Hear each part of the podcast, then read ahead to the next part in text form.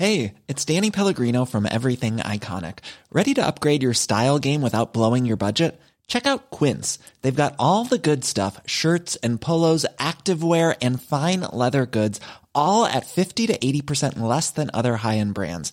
And the best part? They're all about safe, ethical, and responsible manufacturing. Get that luxury vibe without the luxury price tag.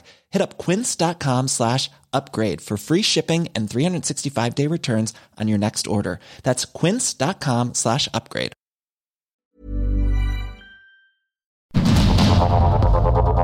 Heraldo Media Group presenta Sergio Sarmiento y Lupita Juárez. Información veraz y oportuna con un toque personal y humano. Por el Heraldo Radio, donde la H suena y ahora también se escucha.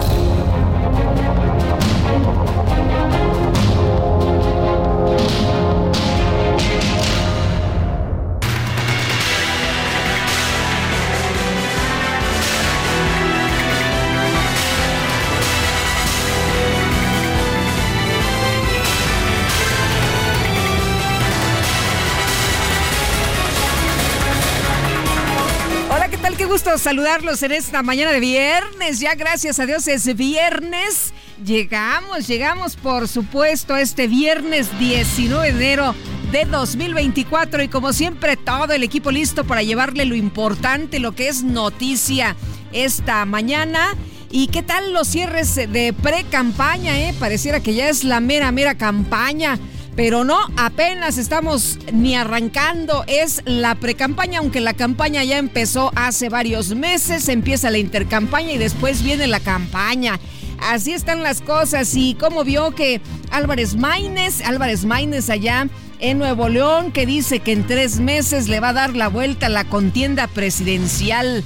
Claudia Sheinbaum, que estuvo aquí en la Ciudad de México haciendo este cierre en el Monumento a la Revolución, en donde hubo, dicen, pues miles, miles de simpatizantes y Xochitl Galvez allá en Acámbaro y dijo que encontró a un país adolorido, pues parte de lo que estaremos platicando precisamente de cómo llegan a estos cierres de precampaña los candidatos, las dos candidatas y el candidato rumbo a la elección del 2 de junio. No es la única, acuérdense que va a ser federal y concurrente, más de 20 mil puestos de elección popular que están en juego. Así las cosas por lo pronto, nosotros empezamos con este panorama y con un resumen de noticias.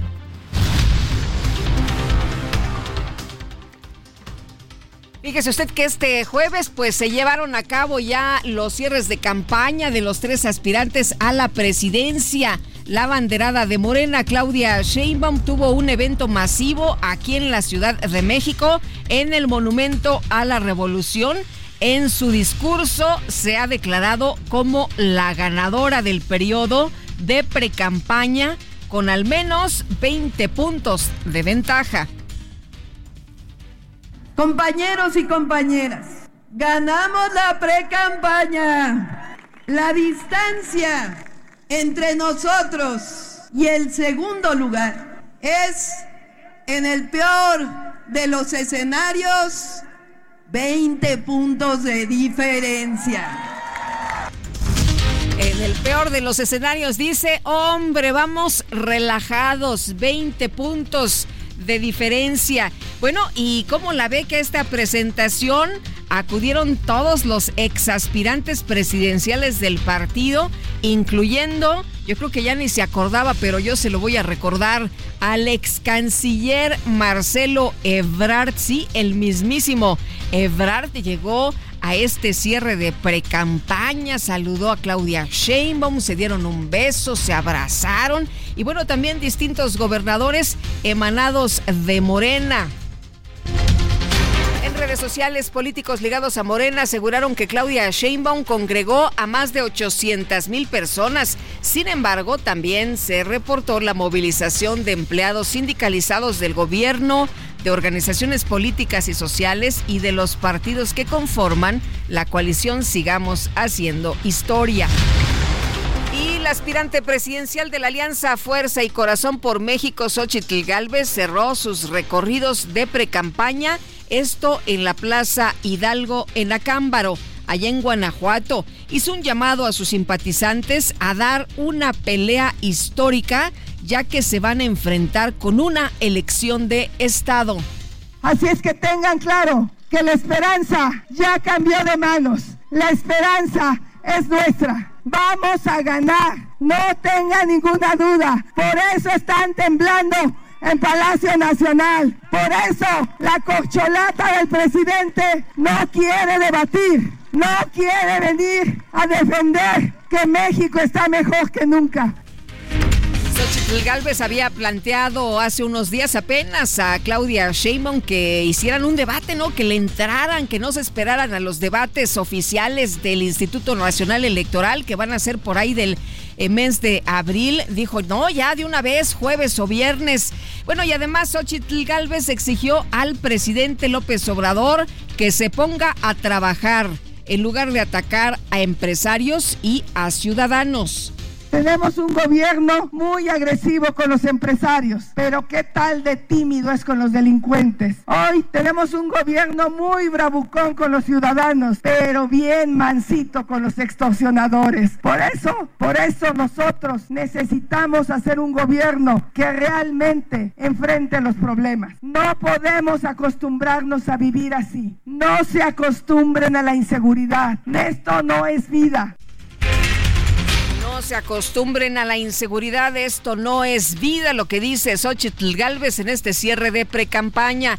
Bueno, ¿y qué tal? ¿Qué tal el precandidato de Movimiento Ciudadano Jorge Álvarez Maínez, que cerró su precampaña de ocho días, ¿no? Tuvo muy poquitos días para pues estarle dando ahí a la precampaña. Esto ocurrió en la explanada cultural de Monterrey, Nuevo León, en su mensaje crítico, lo que llamó la vieja política y ofreció un nuevo México con justicia y sin mujeres desaparecidas. Pero son la vieja política porque para ellos el gobierno y el poder es repartirse un botín. Gracias, desde aquí le damos las gracias al corrupto dirigente del PAN por haber publicado el pliego petitorio con el que quería extorsionar al gobernador de Coahuila. Notarías, magistraturas, oficinas de recaudación querían repartirse Coahuila como si estuvieran robando un banco. Bueno, pues como la ve los misiles ahí directamente al Partido Acción Nacional, a Marco Cortés, a la Alianza por México. Esto es como cierra Jorge Álvarez Maínez. Bueno, y por otro lado, también publicó un video en redes sociales para recordar que en Estados Unidos también habrá elecciones presidenciales en 2024 y llamó a contrarrestar la agenda antimexicana del expresidente Donald Trump.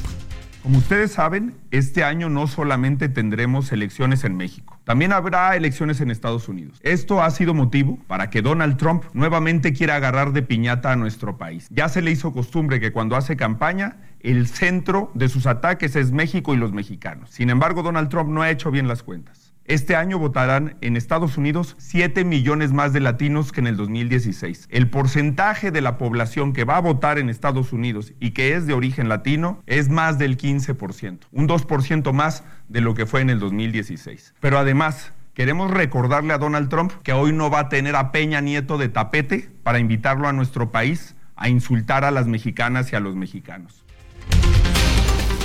ahí tratando de posicionarse con algunos temas Álvarez Maínez. Y el Consejo General del Instituto Nacional Electoral aprobó las sedes para los tres debates de la contienda por la presidencia de la República. Sin embargo, modificó el acuerdo de la Comisión de Debates para establecer que los tres encuentros serán obligatorios. Recuerde usted que termina eh, la precampaña, empieza el periodo de intercampaña, después las campañas y bueno, por lo pronto, por lo pronto, pues ahí siguen los ajustes de cómo vamos a llegar a este 2 de junio. Y el eh, acuerdo es que van a ser tres debates todos aquí en la Ciudad de México. Se había mencionado en un primer momento que el primer debate, el de 7 de abril, ese pues no sería obligatorio, ¿no? Pues si querían ir, iban y si no, no iban, pero pues hubo una modificación ahí en este acuerdo. Sí se dan obligatorios los tres encuentros, los 2 de abril y 1 de mayo. La consejera electoral Dania Rabel explicó que se tomó la decisión de hacer los tres debates en la Ciudad de México por el recorte de presupuesto que sufrió el instituto. Y la presidenta del Tribunal Electoral del Poder Judicial de la Federación, Mónica Soto, aseguró que el organismo va a actuar con autonomía e independencia en este proceso electoral. Este órgano jurisdiccional es el encargado de revisar la constitucionalidad y legalidad de todas y cada una de las actividades que se relacionan con este proceso electoral. Por tanto, resulta esencial que en el personal o que el personal que está aquí involucrado en este importante trabajo, pues esté absolutamente inmerso y capacitado para que sepa eh, no solamente a plenitud la función que va a desempeñar, sino también la función que desempeña todo este órgano tan trascendente eh, en nuestro país, en donde imperan los principios de legalidad, profesionalismo, objetividad, imparcialidad, igualdad, inclusión y paridad. Durante la toma de protesta de 62 nuevos magistrados de circuito y siete jueces de distrito, el ministro de la Suprema Corte de Justicia, Alfredo Gutiérrez, advirtió que el Poder Judicial no está para dar gusto a las mayorías o al gobierno en turno. En su actuar cotidiano deben tener presentes al menos dos principios rectores, la imparcialidad y la independencia. Imparcialidad al emitir su veredicto e independencia respecto de otras instituciones, de las partes y de otros poderes. La función judicial implica decidir, interpretando la Constitución, de lo que corresponde en derecho y en justicia lo justo, y no necesariamente la decisión más popular ni la más política. De ahí la naturaleza del Poder Judicial como árbitro, como contrapeso y como órgano contramayoritario. Bueno, pues ahí deja muy claro precisamente este ministro de la Suprema Corte que el Poder Judicial no está para dar gusto a las mayorías ni al gobierno en turno si lo están escuchando ahí en Palacio Nacional.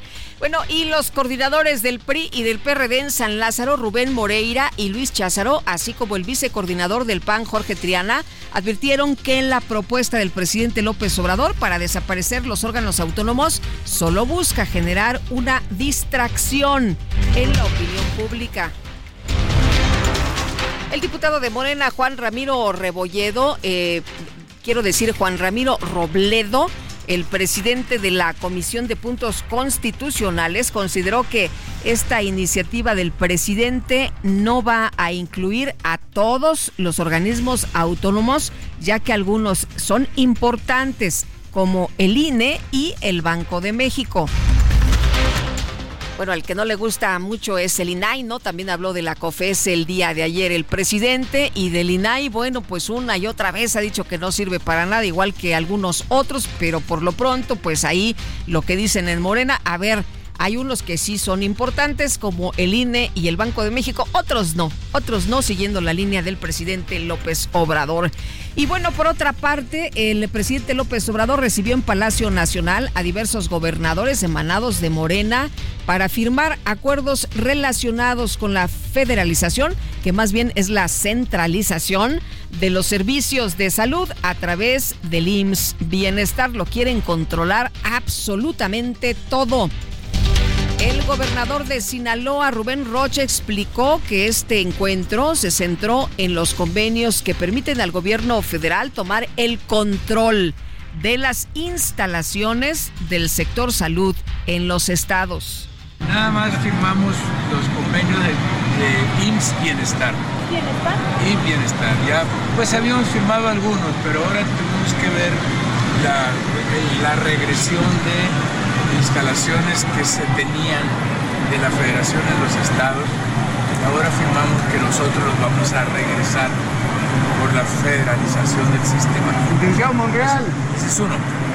Y lo otro fue internet para el estado. Bueno, el jefe de gobierno de la Ciudad de México, Martí Báteres, y el titular de la Secretaría de Gobierno de eh, pues eh, Ricardo Ruiz afirmaron que se mantienen atentos a las investigaciones y los pagos correspondientes, esto tras el desplome registrado en las obras del tren interurbano. Que hay personas que perdieron ahí sus automóviles que estaban justo abajo de la obra, ¿no? Porque no hubo delimitación, no hay demarcación, ahí la gente puede dejar, incluso están maniobrando con estas eh, dovelas de pues eh, gran tonelaje y ahí la gente pues circulando ahí con sus automóviles, haciendo talacha como si fuera un gran estacionamiento, pues se perdieron algunos automóviles y también hay afectaciones en algunas casas de las personas que dicen que pues tienen ahí cuarteaduras, que tienen ahí una situación eh, pues que se tiene que revisar. Pero bueno, pues ahí están, dicen en el gobierno, atentos de las investigaciones y los pagos correspondientes. La Secretaría de Obras y Servicios negó categóricamente que la alcaldesa de Álvaro Obregón, Lía Limón, haya solicitado reuniones con el titular de la dependencia respecto a las obras del tren interurbano, como lo aseguró en sus declaraciones del pasado 17 de enero. El sistema de transporte colectivo Metro informó que este jueves comenzaron los trabajos de renivelación en el tramo elevado de la línea D de San Lázaro a Oceanía. El encargado de despacho de la Fiscalía General de la Ciudad de México, Ulises Lara, notificó oficialmente al Congreso pues su llegada al cargo en sustitución de la fiscal Ernestina Godoy. Este jueves un grupo de hombres armados asesinó al operador de un tráiler que circulaba en los límites entre los municipios de Tlanepantla y Cuautitlán Izcalli en el Estado de México. Se ha denunciado la inseguridad en las carreteras y parece que pues a las autoridades no les llega esta información, ¿no? Porque pues eh, mensajes van, mensajes vienen, advertencias, videos subidos a redes sociales y sigue el problema se sigue asaltando y asesinando a los conductores que circulan en distintas carreteras del país. Las autoridades de Tamaulipas detuvieron a José Alberto N. alias Laquena, presunto líder de un grupo criminal que opera principalmente allá en Matamoros. Un habitante de la comunidad de Chejel, en el municipio de Socoltenango, Chiapas, relató en redes sociales que su pueblo se ha quedado solo, solo, deshabitado debido a que todas las personas han huido de la narcoviolencia. Escuche usted. Estamos aquí haciéndole frente a la situación. Este, he dado dos vueltas en esta hora a Chegel y todas las casas están vacías. Están bien sus cosas. He tratado de que no haya saqueo y nada porque nos han dejado solos. Hemos dado una vuelta a los potreros, hemos tratado de liberar el ganado que no ha tenido agua para tomar y mandarlos por los callejones para la presa. Tengo un hijo de 11 años, una hija de 20 y una de 22 años conmigo acá en Chejel y están conmigo aún. Les he pedido que se vayan de este lugar por la violencia que ha pasado, mas sin embargo no han querido irse. Quiero suplicarle a mi gente de Chejel que me escucha donde quiera que estén esparcidos, por lo menos los varones que vengan conmigo y que me apoyen y cuidemos de este pueblo que siempre ha sido nuestro pueblo. Nosotros no, no estamos involucrados con ningún crimen organizado, nosotros solo somos ciudadanos ¿qué le parece esto que es dramático realmente? Las comunidades, en algunos casos como Chegel, que se han quedado solas, la gente huye, por supuesto, debido a la narcoviolencia que se ha apoderado de diferentes comunidades en el país, donde la gente de plano pues se ha desplazado. Son comunidades que están totalmente vacías ahí en esta comunidad, pues ya nada más queda esta persona y sus hijos, como usted escuchó, y todo. ¿Por qué? Pues porque las autoridades no están ahí y quienes mandan son pues estos sujetos del crimen organizado. Una delegación del gobierno de México, liderada por la canciller Alicia Bárcena, viajó este jueves a Washington para abordar el plan de cooperación con el gobierno de Estados Unidos y el problema de la migración. Bueno, y durante su participación en el Foro Económico Mundial, los gobernadores de Baja California, Marina del Pilar, de Sonora, Alfonso Durazo y de Yucatán, Mauricio Vila, hablaron con funcionarios y empresarios de otros países sobre temas como el nearshoring, también el medio ambiente, las inversiones, el turismo y la educación. Los gobiernos de México y de Chile solicitaron a la Corte Penal Internacional que investigue la posible comisión de crímenes graves relacionados con el conflicto armado entre Israel y Hamas. En información de los deportes, el mediocampista mexicano Andrés Guardado fue anunciado como nuevo jugador del León de la Liga MX tras 17 años militando en el fútbol europeo. Atlético de Madrid se impuso 4-2 sobre el Real Madrid para avanzar a los cuartos de final de la Copa del Rey. Este 2024 arranca con Fiat Strena. Empieza el año con un Fiat Pulse, el SUV premiado referente en consumo y tecnología. Estrénalo con descuento de 51 mil pesos, tasa desde 9.75%, comisión y seguro gratis. Cumple tu propósito de estrenar con Fiat. K31.7% informativo. Vigencia el 31 de enero. Consulta fiat.com.mx. Las destacadas de El Heraldo de México.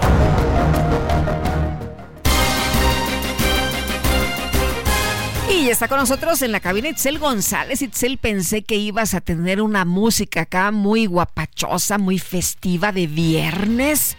Hombre, para inaugurar precisamente que sí llegamos, que sí lo logramos. ¿Cómo estás? Muy buenos días. Muy buenos días, Lupita, amigos. No nos alcanzó para la canción esta mañana. Es lo malo, no nos alcanzó porque ya estamos a 19 de enero de 2024. La estamos estirando la quincena con toda con todas las fuerzas que tenemos y también porque estamos cerca del corte. Entonces ya, ya no, nos dijeron que no hay tiempo de, de echar ah, qué caray. Ah, Pero es viernes y estamos celebrando, estamos muy contentos y también venimos cargados de muchísima información. Así que comenzamos con las destacadas del Heraldo de México. En primera plana, Andrés Manuel López Obrador apuesta por borrar al INAI, CRE, COFESE y FT. La desaparición de órganos autónomos será parte del paquete de iniciativas de reforma que presentará el próximo 5 de febrero país, México y Estados Unidos. Hoy inicia reunión de migración. Mallorca admite que hay un fallido sistema en el tema. Ciudad de México, Xochimilco, verifican más de mil trajineras. La alcaldía inició la verificación de trajineras 2024 que tiene como objetivo salvaguardar la integridad tanto de turistas como prestadores de servicios. Estados, beneficios, fortalecen plan IMSS Bienestar, gobernadores y presidente afinan plan federal de salud. Orbe, crisis bélica, Pakistán e Irán elevan la tensión. La nueva ofensiva se suma a la crisis en esa zona del mundo. Meta Flag Football buscan el progreso, anuncian la séptima edición del Abierto Mexicano con miras a seguir su desarrollo. Finalmente, en mercados, más clientes al alza la industria mueblera. La Asociación de Fabricantes de Muebles de Jalisco dijo que el New Shoring va a impulsar al sector. Lupita, amigos, hasta aquí las destacadas del Heraldo. Muy feliz viernes. Gracias, Itzel. Muy buenos días. Y nuestro número de WhatsApp 55 20 10 96 47 55 20 10 96 47 para que comparta sus opiniones con nosotros esta mañana de viernes.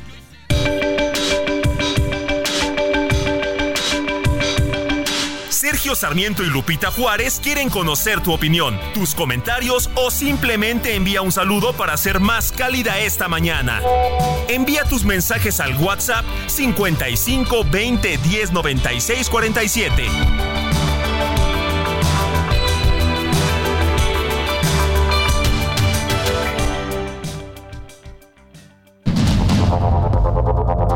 Continuamos con Sergio Sarmiento y Lupita Juárez por el Heraldo Radio.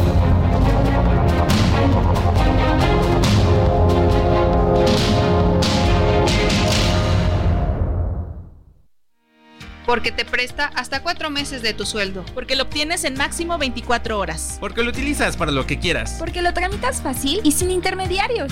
Porque tiene las tasas más bajas del mercado. Porque es tu derecho. Fonacot es el crédito. Fonacot 50 años cumpliendo. Gobierno de México. Arranca con Dodge este 2024 y estrena un Dodge Journey. Llévatelo desde 560 mil pesos con mensualidades bajas desde 5,990 pesos. Cumple tu propósito de tener un Dodge Journey. Solo necesitas subir una vez para no bajarte nunca. CAT 31.7%. Vigencia del 16 al 31 de enero de 2024. Consulta dodge.com.mx. Vámonos a los mensajes. Muchas gracias a todos ustedes que se comunican con nosotros. Excelente fin de semana, Lupita, Etzel, DJ Kike y Sergio. Afortunadamente vamos a descansar de las campañas unos días, pero claramente el candidato de Movimiento Ciudadano, Álvarez Maínez, está para hacerle el trabajo sucio al presidente. Se nota el miedo a perder y que les exijan cuentas. Soy José Ricardo García Camarena del Estado de México. Don Ricardo, muchas gracias por su comentario. Eh, nos dice Antonio de Harvard, buenos días, Lupita y Sergio a la distancia. Hoy es viernes y aún lejos Sergio irá a un buen bailongo. Saludos y excelente fin de gracias, Antonio. Emi Shehoa, que sea leve el viernes para acabar de llegar bien al fin de semana. Ojalá de veras nos dieran un descanso de tanta propaganda política que ya no informa. Lo único que hace es aturdir. Ya sabemos lo que tenemos que saber. Saludos cariñosos a todos. Muchas gracias, Amy Shehoa. Y vamos con información de mi compañero Jorge Almaquio. Mi querido Jorge, cuéntanos. Ayer fue un día, una jornada muy interesante, muy movida, por supuesto. El, eh, pues ya cierre eh, de las precampañas, ¿no? Pero pues ya parece que son eh, o estamos en pleno en las merititas campañas a todo lo que dan. La aspirante a la presidencia por la coalición Fuerza y Corazón por México, Xochitl Galvez, cerró su campaña en Acámbaro, allá en Guanajuato. Previamente, hace una semana había tenido un cierre aquí en la Ciudad de México, pero decide que es en Guanajuato donde eh, finalmente pues ya se termina este periodo de precampañas, empiezan las intercampañas, pero cuéntanos qué resaltó de su discurso, qué fue lo que dijo Xochitl Galvez. ¿Qué tal, Lupita, amigos? ¿Cómo les va? Muy buenos días. Así es, en su cierre de precampaña, tras cerca de dos meses de realizar un recorrido por las 32 entidades federativas de nuestro país, con voz ronca, pero también con gran ánimo, Xochitl Galvez indicó, Lupita, que en su recorrido por todo el territorio nacional encontró un México adolorido por la falta de oportunidades, desarrollo, la extorsión, la inseguridad y la violencia. En Acámbaro, Guanajuato, la candidata de la coalición Fuerza y Corazón por México aseguró que enfrentarán una elección de Estado, por lo que pidió el apoyo de los ciudadanos para lograr el cambio que el país necesita porque la nación está aprisionada por el crimen organizado. Escuchemos. He corrido todo el país y me he encontrado un país muy adolorido. A los estudiantes en la Ciudad de México los asaltan en el transporte público para quitarles sus celulares, para quitarles su quincena. Los limoneros de Michoacán tienen que pagarle derecho de piso a la delincuencia. ¿Y qué les cuento de los aguacateros? Que cada vez más están acechados por la delincuencia. Y lo mismo las madres buscadoras de Sonora. Con la ausencia de los dirigentes del PRI, Alejandro Moreno, y del PRD, Jesús Zambrano, acompañada del dirigente del Partido Acción Nacional, Marco Cortés, quien hace unos días se vio envuelto en un escándalo por los acuerdos con el gobernador de Coahuila, Xochitl Gálvez indicó que ella enfrentará con energía el tema de la inseguridad y no le echará la culpa a nadie, pero en tanto exigió al presidente Andrés Manuel López Obrador que saque las manos de la elección y se ponga a trabajar en favor de los ciudadanos. Sus palabras. Yo le exijo desde aquí al presidente López Obrador que venga a Guanajuato, que venga a esta región, que venga y le dé la cara a los guanajuatenses para que enfrente con todo el poder del Estado a los delincuentes, que deje de presionar a los ciudadanos y dedique su tiempo a enfrentar a la delincuencia. Todavía tiene tiempo, todavía le quedan nueve meses que se ponga a trabajar en lugar de meterse a la elección.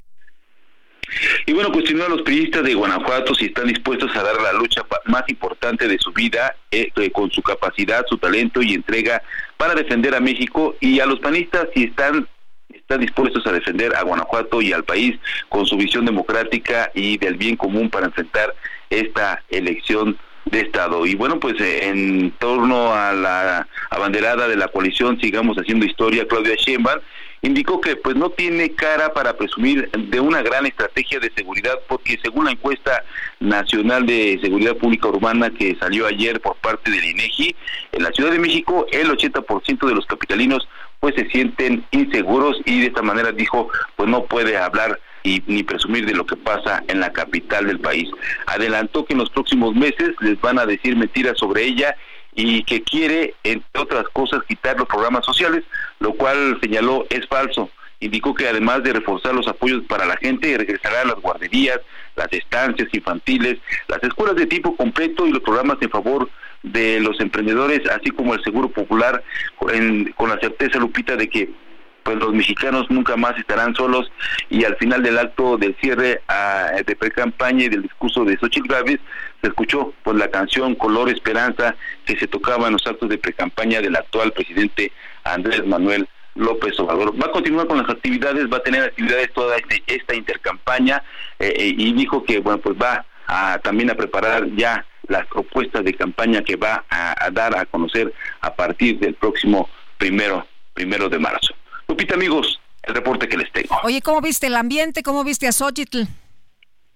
Muy, muy, con mucho ánimo, algo ronca, por supuesto, de los cambios de clima, los discursos que ha dado en estas 73 actividades que realizó en las dos, en los dos meses que se que duró la precampaña, con mucho ánimo, con muchas ganas y dice que no se va a dejar vencer, por supuesto, reiteró que va a haber una elección de Estado, pero que con el apoyo de los ciudadanos va a enfrentar esta elección de Estado, eh, por lo que pidió también que saque las manos el presidente de esta elección que va eh, a empezar el próximo pues 1 de marzo, pero que dijo pues ya se ha dado en los meses anteriores con el apoyo total a la aspirante a la aspirante de Morena, Lupita. Muy bien, Jorge, muchas gracias, muy buenos días. Excelente día, buen día. Hasta luego. Y Misael Zavala nos tiene información pues del cierre de eh, Movimiento Ciudadano con su precandidato Jorge Álvarez Maínez, que estuvo por allá en la explanada cultural de Monterrey, Nuevo León. Misael Zavala, cuéntanos de este cierre de precampaña. Está muy corta precampaña, ¿no? Ayer eh, presumía Mariana Rodríguez en su cuenta de Twitter, la esposa del gobernador de Nuevo León, pues eh, que iban todos juntos cantando felizmente ahí rumbo precisamente a este cierre. Pero cómo estuvo, cómo estuvo, eh, pues eh, ahí el, el, discurso, qué fue lo que destacó y cómo viste el ánimo, cómo viste a la gente. Lupita, buenos días, te saludo, saludo también al auditorio. Efectivamente, pues en su único evento de pre-campaña, como parte del cierre ya de las actividades de esta precampaña presidencial. El precandidato a la presidencia de la República de Movimiento Ciudadano, Jorge Álvarez Maínez, realizó un acto masivo en Monterrey, Nuevo León, donde aseguró que en tres meses le dará la vuelta a la elección y el país tendrá una nueva etapa de esperanza y alegría. El emesista eh, Lupita pues abarrotó la explanada cultural del centro de Monterrey, Nuevo León, uno de los bastiones que tiene el Partido Naranja, donde fue arropado por dirigentes y políticos del movimiento ciudadano. En ese escenario, el aspirante presidencial afirmó que la vieja política pensó que habían liquidado al Movimiento Ciudadano de la contienda presidencial al quitarle la boleta al gobernador de Nuevo León, Samuel García, pero aseveró que ahora como aspirante presidencial encabezará la campaña para los jóvenes entre una de sus propuestas que lanzó como precandidato y ante simpatizantes de Movimiento Ciudadano, Álvarez Maínez sostuvo que la refinería de Cadereyta tiene los días contados por la alta contaminación que genera. También sostuvo que la vieja política no conoce a la generación, que no se va a conformar con el México de hoy ni con el México del pasado. Ante sus simpatizantes, Álvarez Maínez aseveró que buscará replicar el modelo de Nuevo León y Jalisco en todo el país, pues a su parecer son los estados que más prosperidad generan en toda la nación. El también diputado federal dio las gracias a los líderes del PAN, Marco Cortés, y también al del PRI, Alejandro Moreno Cárdenas, por haber revelado el, pliego petitorio en el que se reparten cargos y notarías en Coahuila, debido a que dijo y argumentó que eso eh, pues genera ya las condiciones para que se quede en segundo lugar ya como precandidato presidencial de Movimiento Ciudadano. Lupita, también cabe destacar que en este evento, pues Álvarez Maínez fue arropado por el gobernador de Nuevo León, Samuel García, y también el líder nacional de Movimiento Ciudadano, Dante Delgado. En el evento, como bien lo mencionas, también habló la influencer y empresaria Mariana Rodríguez, quien afirmó que van por un Nuevo León fosfo, fosfo. En este encuentro también, eh, pues con militantes, se presentó el alcalde de Monterrey, Luis Donaldo Colosio Riojas, quien también pues apoya ya con todo la precandidatura todavía de Jorge Álvarez Maínez.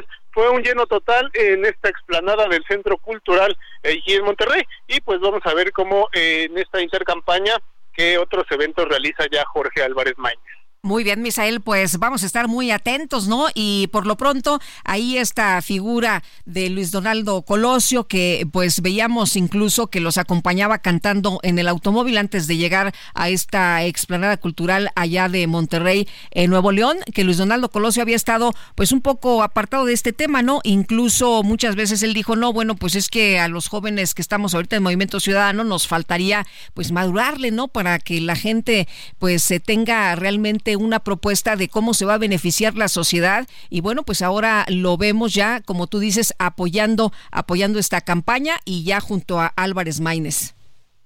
Sí, efectivamente hay que recordar, Lupita, que en días, en semanas pasadas también eh, Luis Donaldo Colosio Riojas había un poco estado eh, fuera de los reflectores, sobre todo cuando eh, Samuel García se había pues ya levantado con la precandidatura presidencial de Movimiento Ciudadano. Eh, Luis Donaldo Colosio se mantuvo eh, pues al margen de esta eh, precandidatura de Samuel García, pero ahora ya con Jorge Álvarez Maínez se le dio ya pues en este, incluso en el templete, en el automóvil con Mariana Rodríguez, el mismo Samuel García y el precandidato eh, presidencial Jorge Álvarez, apoyándolo ya con todo y vamos a ver eh, pues cómo se maneja ya esta precampaña, ahora ya en la etapa de intercampaña que no pueden realizar eventos públicos, únicamente eventos cerrados con la militancia o con sus estructuras partidistas. Muy bien, Misael, muchas gracias, muy buenos días.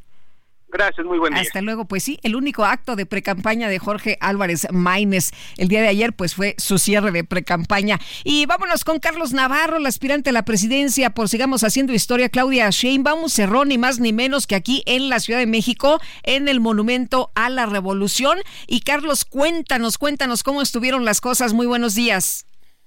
Buenos días, Lupita. Te saludo con gusto a ti, a la historia y te comento que Claudia Sheinbaum cerró su, eh, su precampaña por la presidencia de la República con el movimiento de la Cuarta Transformación Unida. En el Monumento a la Revolución acompañaron Marcelo Ebrard, Adán Augusto López, Ricardo Monreal, Gerardo Fernández Noroña y Manuel Velasco, todos ellos competidores por la entonces encuesta por la Coordinación Nacional de los Comités de la 4T. Es la primera vez que Marcelo Ebrard la acompaña en un evento público. Y así, Claudia Sheinbaum destacó la unidad en el movimiento. Escuchemos. Llegar a este momento previo al inicio de la campaña formal, unidos y unidas, fuertes y victoriosos. Todos los que participamos en los procesos de las encuestas, el valor de la unidad de nuestro movimiento innegable. En este evento con alrededor de 150 mil personas, de acuerdo con el equipo de la precandidata, hizo un repaso de los logros de la cuarta transformación. Habló de la pensión para adultos mayores, becas para jóvenes de preparatoria, así como los proyectos de infraestructura que llevó a cabo el presidente Andrés Manuel López Obrador, tal es el caso del Tren Maya o el Interoceánico. También aprovechó para criticar a la oposición y destacó lo que hizo como jefa de gobierno la un precandidata presidencial convocó a hacer realidad la llegada de la primera mujer al Ejecutivo Federal. Escuchemos. Les convoco a que hagamos realidad la primera mujer presidenta de México. Estoy lista para caminar con ustedes, con el pueblo de México, con esta gran mayoría que hemos ido construyendo. Así es que ante 150 mil personas, Claudia Sheinbaum hizo llamado y también comentarte, Lupita, inició la intercampaña, pero Claudia Sheinbaum todavía va a mantener actividades. Nos cuenta que el próximo domingo se llevará a cabo el Consejo Nacional de Morena, donde la ungirán oficialmente como la candidata de la 4T y estará ella presente. Lupita, la información que te tengo. Gracias, Misael, por esta, eh, perdón, eh, Carlos, por esta información. Y bueno, pues eh, Carlos estuvo ahí, Marcelo Obral, como nos decías al principio, Adán Augusto, Monreal, en fin, pues prácticamente todos los que empezaron y algunos que se quedaron ahí en el camino. Así es, Lupita, por primera vez, como te lo comentaba, estuvieron los cinco hombres que contendieron contra ella por la coordinación nacional de los comités de la defensa de la cuarta transformación. Incluso un dato interesante, Lupita, anormalmente a los del templete los mencionan uno a uno y en esta ocasión a las más de 20 personas simplemente no los nombraron. Yo creo que se reservaron la oportunidad de tal vez alguna grosería o algún halago para Marcelo Ebrard. Sí, ¿no? Ahí al, al eh, el aplausómetro a lo mejor, ¿no? Tal vez ahí evitaron algún detalle. Incluso Marcelo Ebrard salió casi casi corriendo Lupita cuando Claudia Sheinbaum bajó del templete. Él también tomó otra vía. Claudia fue por la fragua y en dirección contraria Marcelo Ebrard simplemente salió con su equipo. Incluso los medios de comunicación lo alcanzamos. Oye, Carlos, y bueno, pues aquí interesante, ¿no? La aparición de Marcelo Ebrard justo en el cierre de precampaña, porque pues esta historia que nos has venido contando a lo largo de todos los meses de estos desencuentros, precisamente para lograr la, la, la candidatura o la precandidatura, ¿no? De, de el, eh, pues del, del partido, de, de la alianza con Morena. Así es, desde ese 6 de septiembre que se dio a conocer el resultado de la encuesta, pues Marcelo Ebrard se había distanciado tanto de Claudia Sheinbaum como del movimiento de la Cuarta Transformación, pero poco a poco esa famosa operación cicatriz se fue trabajando y Marcelo Ebrard pues, la acompañó cuando se toparon en el templete un par de palmaditas en la espalda, cuando acabó el evento, se dieron un abrazo y se dijeron algo al oído, y pues así están trabajando esta unidad que tanto han pregonado en este movimiento que todavía encabeza el presidente Andrés Manuel López Obrador Lupita. Carlos, muchas gracias por el reporte, muy buenos días.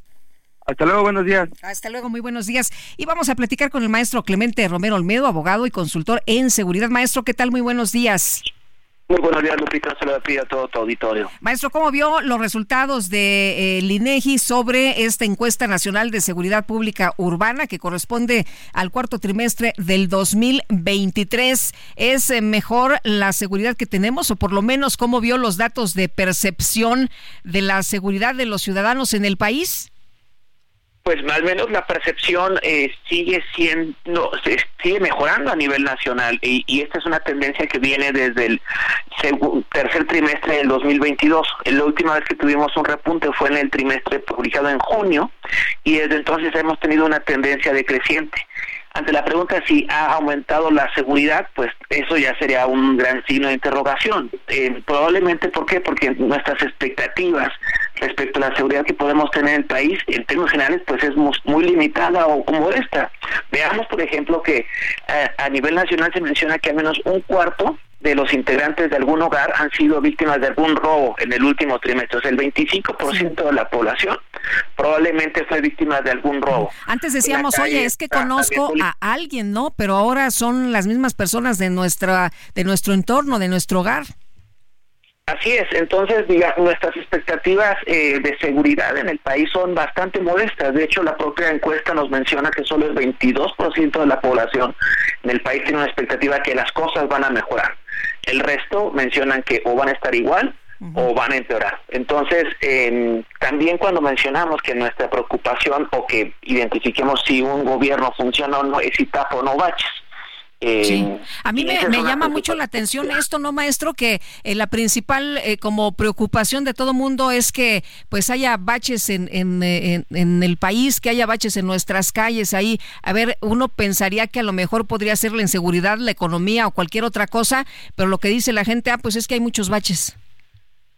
Pues sí, la verdad es que nuestras expectativas de, los gobiernos es bastante limitada y el hecho de que un gobierno pueda tapar baches pareciera que ya eh, puede ser calificado de ser un buen gobierno. Sin embargo, hay cosas muy interesantes de la ESO que es importante que descartemos.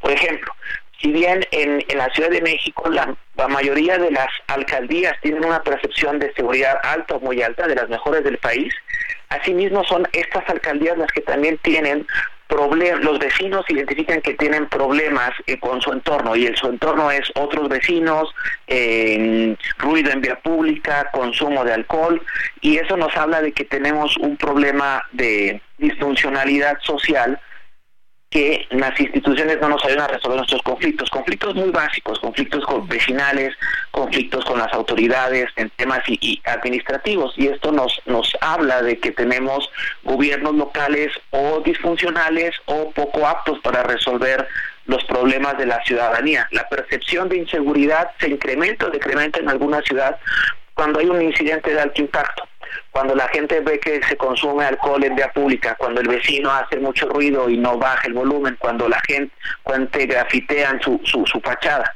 Son estas conductas antisociales que desafortunadamente no han disminuido en el país, sino que han incrementado y eso nos habla de que instituciones como las Procuradurías Sociales que se encargan de resolver los conflictos vecinales simple y sencillamente no están funcionando y no perdamos la vista del gran bosque que tenemos. Acostumbrarnos a que un cuarto de la población sea víctima de robos a nivel nacional y que ya esto lo vemos como normalizado, pues nos habla de que tenemos que mejorar e incrementar nuestras expectativas como sociedad para tener más y mejores gobiernos. No podemos conformarnos con que un gobierno tape baches y digamos, bueno, ya es un gobierno que está funcionando y que está operando. Así que bueno, mi invitación a la sociedad que nos está escuchando en este momento es que seamos una sociedad más proactiva y más vinculada con el quehacer gubernamental para que podamos demandar más y mejores servicios públicos que estamos pagando con nuestros impuestos, ¿no? Y tener muy claro que los funcionarios públicos están para ahí para, para servir a la población y no para servirse de ellos. Muy bien, pues maestro, muchas gracias por conversar con nosotros esta mañana. Muy buenos días. Muy buenos días y que tengas hasta pronto. Hasta, pronto. Nosotros tenemos que hacer una pausa, pero regresamos de inmediato. Nuestro número de WhatsApp 55 2010 96 47.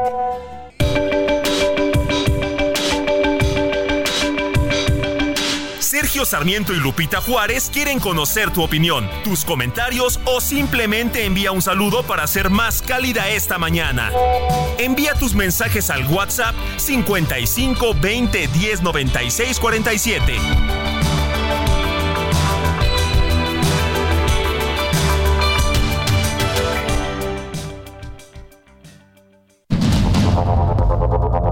Continuamos con Sergio Sarmiento y Lupita Juárez por el Heraldo Radio.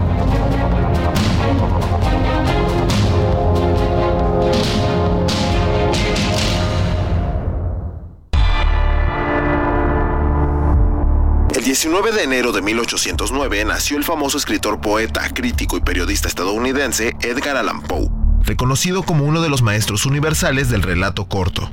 Por motivos económicos dirigió sus esfuerzos a la prosa, escribiendo relatos y crítica literaria para algunos periódicos de la época, donde llegó a ganar cierta notoriedad. Fue renovador de la literatura gótica, recordado especialmente por sus cuentos de terror. Además, se le considera el padre del relato detectivesco, gracias a las historias de su personaje Chevalier Auguste Dupin, un detective francés que sirvió como inspiración para otros grandes referentes de este género, como Sherlock Holmes, de Sir Arthur Conan Doyle, o Hercule Poirot, de Agatha Christie. Murió el 7 de octubre de 1849 en la ciudad de Baltimore, cuando contaba apenas con 40 años. La causa exacta de su muerte nunca fue aclarada, ya que estuvo desaparecido por varios días para finalmente ser encontrado con ropa que no le pertenecía y fuera de sí. Sin duda, su misteriosa muerte forma parte del aura oscura que envuelve a este autor. Vámonos a los mensajes.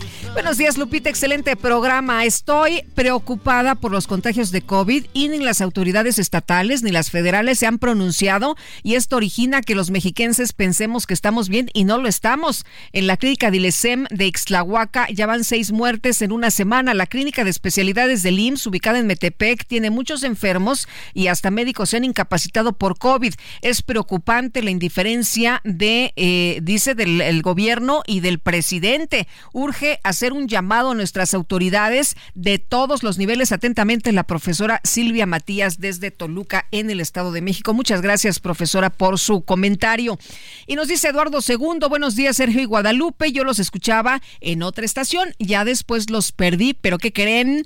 Pues qué bueno que ya están de regreso. Saludos desde Monterrey, Eduardo II. Eduardo, qué gusto que ya nos volvimos a encontrar. Y bueno, pues eh, eh, vamos a cumplir ya en junio aquí en el Heraldo Radio, Sergio Sarmiento y Guadalupe Juárez, en este espacio de Sergio y Lupita. ¿Cuántos vamos a cumplir ya? Cinco años, ¿verdad? Cinco añitos aquí en el Heraldo Radio, así de rapidito y qué bueno, qué bueno que nos sigamos reencontrando en este espacio. Y vámonos ahora con el clima, ya son las ocho de la mañana con cinco minutos. El pronóstico del tiempo con Sergio Sarmiento y Lupita Juárez.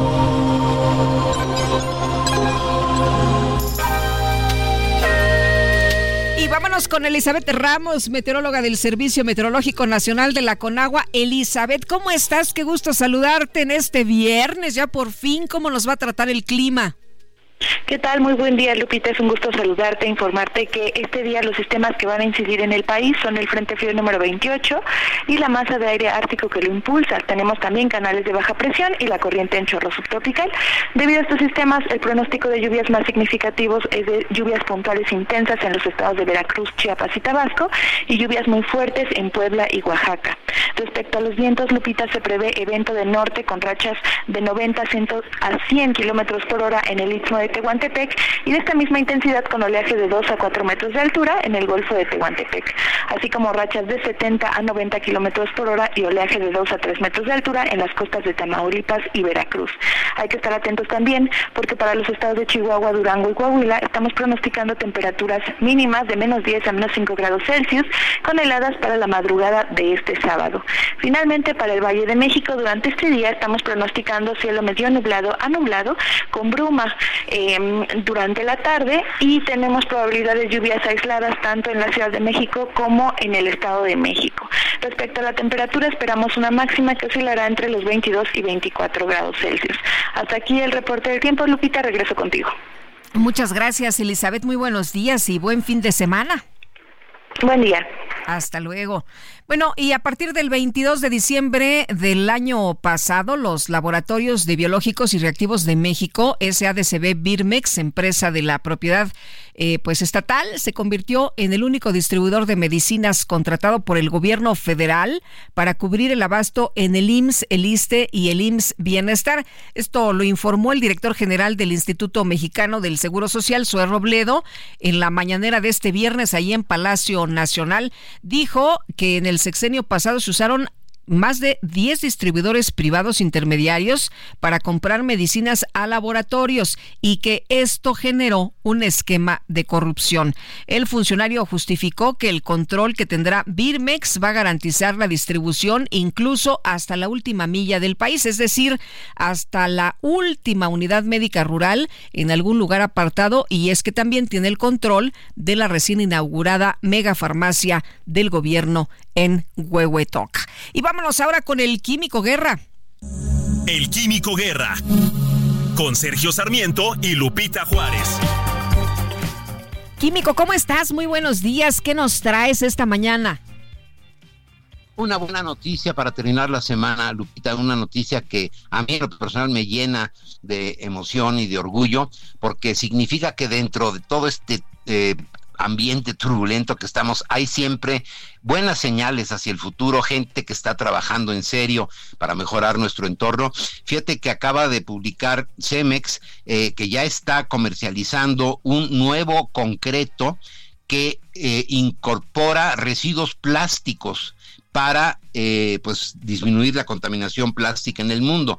Fíjate que eh, gracias al instituto que tienen ellos de desarrollo, es un instituto muy, muy prestigiado a nivel internacional, donde Cemex está siempre explorando nuevas posibilidades, ¿no? Para hacer mejores concretos, eh, con mejores precios, pero también apoyando el medio ambiente. Esta innovación es el resultado de años de trabajo. Fíjate, se inició la investigación en 2017, o sea, hace seis años, en una incubadora que tiene Cemex del premio Cemex Tech con empresas emergentes enfocadas en el reciclaje. Este concreto con plástico incorpora, fíjate, eh, eh, en cada 10 eh, metros cúbicos, para que tengamos una idea, una revolvedora de concreto, es esos camiones que van girando la olla, ¿no? Que las, que las vemos, es de 5 metros cúbicos normalmente. Por cada 10 metros cúbicos de concreto, o sea, por cada dos revolvedoras, es posible reincorporar 50 kilogramos de plástico reciclado, lo que equivale a 2.000 botellas de plástico de un litro o 25 mil bolsas de estas envolturas plásticas, ¿no? Que tienen, pues, las botanas, muchos productos y se pueden incorporar 25 mil de estas bolsas en cada dos eh, ollas de estas que van. Esto implica que se está dando un reuso importante dentro del concepto de economía circular al plástico. Y además lo interesante, Lupita, es que este plástico tiene una resistencia, e, este eh, concreto con plástico tiene una resistencia equivalente al concreto normal. Además se ve bonito porque pues incorpora micropartículas, no micro, pero muy pequeñas partículas del plástico, lo cual le da una apariencia eh, pues mucho más alegre, mucho más eh, pues movida, que no es tan plana como el concreto normal.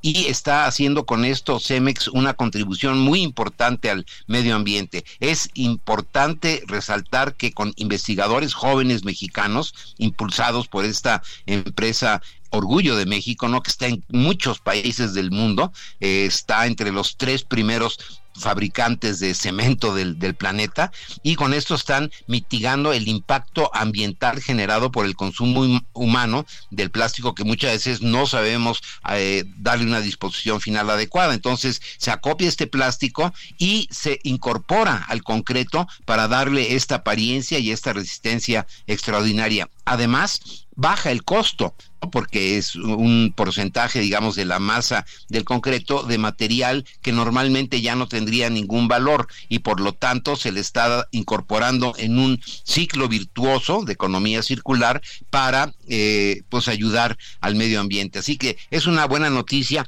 nos debe a todos nosotros llenar por un lado de orgullo y por otro lado ver que se están haciendo cosas, que hay gente, sobre todo jóvenes investigadores inquietos en eh, cómo mejorar el planeta y que está dando resultados no es una charla de café, no es eh, desgarrarse las vestiduras, decir que todo está mal, vamos a prohibir el plástico, sino aquí hay una solución concreta que está llamando la atención del mundo y a mí pues me da alegría en este viernes saber que se están haciendo cosas en favor del medio ambiente por empresas que son ambiental y socialmente responsables como lo es Cemex y que debemos de estar contentos los mexicanos de que estamos avanzando en ese sentido. No todo está en este mundo, Lupita. Bueno, oye, pues eh, gracias por traernos esta buena noticia para cerrar bien la semana, ¿no? Para quedarnos con este buen sentimiento. Muchas gracias, Químico Guerra. Muy buenos días. Buenos días y buen fin de semana. Igual para ti, hasta luego, un abrazo. Bueno, y el Instituto Nacional Electoral dio a conocer las reglas que los partidos políticos deben seguir en el periodo que se conoce como las intercampañas. Este periodo eh, se terminan las eh, precampañas. Ayer estuvo el cierre, que se puede hacer, que no se puede hacer. Y Ernesto Guerra, analista político, qué gusto me da siempre poder saludarte y platicar contigo. Muy buenos días. Buenos días, Lupita. Igualmente, Oye, Ernesto, pues eh, primero me gustaría empezar por el cierre de las precampañas. ¿Cómo los viste, no? Y este de Movimiento Ciudadano que pues tuvo prácticamente ocho días, me parece, un solo evento de precampaña. ¿Y cómo ves cómo llegamos a este momento, este cierre, a este término de precampañas? Pues muy interesante, Lupita. De, primero me voy a referir muy rápido a las dos coaliciones, a las dos precandidaturas de mujeres, porque me parece que ahí es donde se va a decidir quién será nuestra próxima presidenta de la República.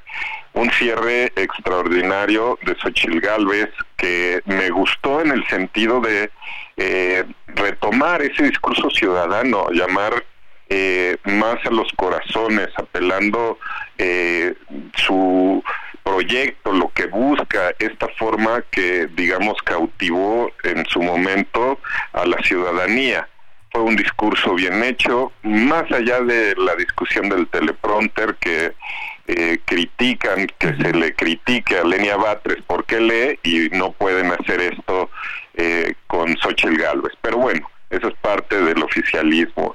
Un discurso interesante, un cierre impresionante, lo vimos, llenó eh, este sitio importante. creo que ahí ganó mucho Xochitl Galvez. Y ayer vimos un cierre de, de Claudia Sheinbaum, pues masivo, sí, impresionante, no sé cuál sea la contabilidad. hay, hay quienes dicen que son 800 mil, ¿eh? Es correcto, Lupita, es lo que te iba a decir, que hay algunos que señalan 800 mil personas, no sé si el monumento da para eso, pero sí fue un cierre impresionante, donde trajeron eh, las estructuras de Morena de todos los estados donde son gobierno. Eso también hay que decirlo. Ahí va a estar muy pendiente el Instituto Nacional Electoral porque, bueno, eh, el, el nivel de movilización de las estructuras, pues se vio.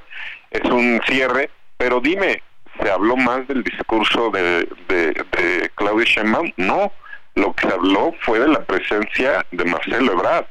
Eso fue lo que atrajo más las miradas en, en este discurso que habla un poco de unidad, de cómo llegan, de cómo se dan. Entonces me parece que ahí es donde va a estar eh, cerrado ya las heridas, ya se limaron las perezas, estuvieron todos y todas las famosas este, corcholatas, ¿no? Eh, en el templete y creo que se cierra ya un ciclo de ellos, eh, van a estar unidos, se va a ver más en este registro de esta intercampaña que hoy inicia y que va a concluir el 29 de septiembre, de febrero, perdón. Pero vamos a ver un hecho importante, Lupita, a ver si no se vuelven a abrir heridas, porque vienen los registros ya para saber nombres y apellidos de los otros 628 cargos y bueno, vamos a ver quiénes no están a gusto, quiénes impugnan esta decisión, porque para eso es la intercampaña, Lupita, este periodo entre el término de la precampaña y el inicio ya formal de la campaña, que se dará el primero de marzo, bueno, pues se van a registrar, va a haber eh, ya candidaturas con registro en el Instituto Nacional, se califican esos registros y van a haber miles de impugnaciones, estoy seguro, de ambas eh, coaliciones.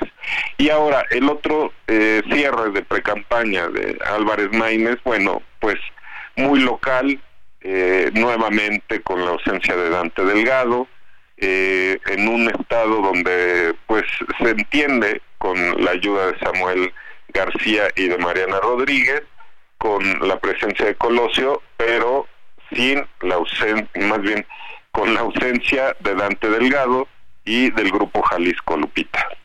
Ernesto, y bueno, eh, pues eh, todos muy triunfalistas, ¿no? Hablando de que les van a dar la vuelta, unos, de que otros pues eh, van adelante, de que otros sí la van a hacer, la van a armar, porque bueno, pues se van a dar cuenta que esta es una elección de Estado.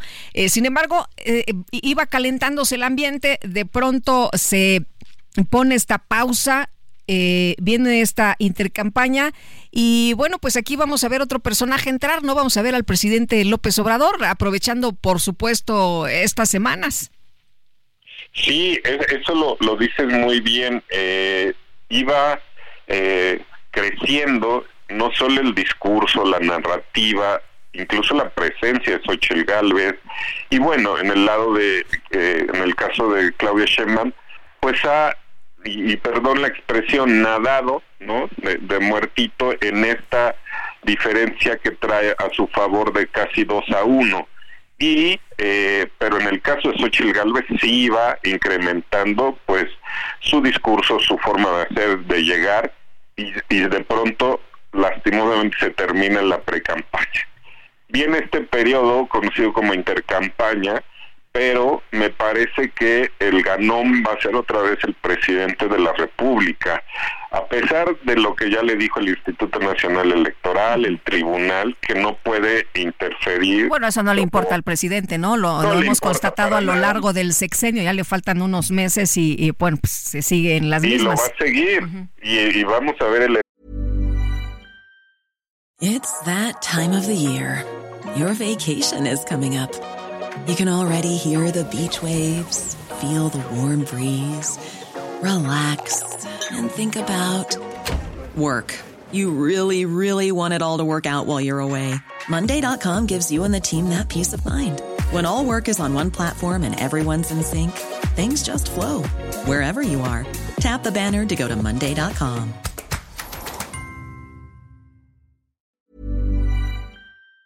Evento del 5 de febrero, Lupita, donde hace un terrible desplante al no asistir a conmemorar el, aniversario de la Constitución en un evento siempre con presencia del presidente y por esta narrativa de sus famosas reformas, reformas que por cierto lo hemos platicado contigo Lupita, pues no tienen eh, ni los votos ni el carácter este, sino solo parece formar parte de este discurso electorero de seguir interviniendo eh, en favor de su movimiento de la 4T, porque no, no hay manera de que transite un, una reforma constitucional a estas alturas, porque no tiene los votos ni en Cámara de Diputados ni en el Senado de la República, y además los tiempos le prohíben, por ejemplo, meterse a una reforma electoral donde está muy claro lo que dice el artículo 105 de la Constitución, Lupita.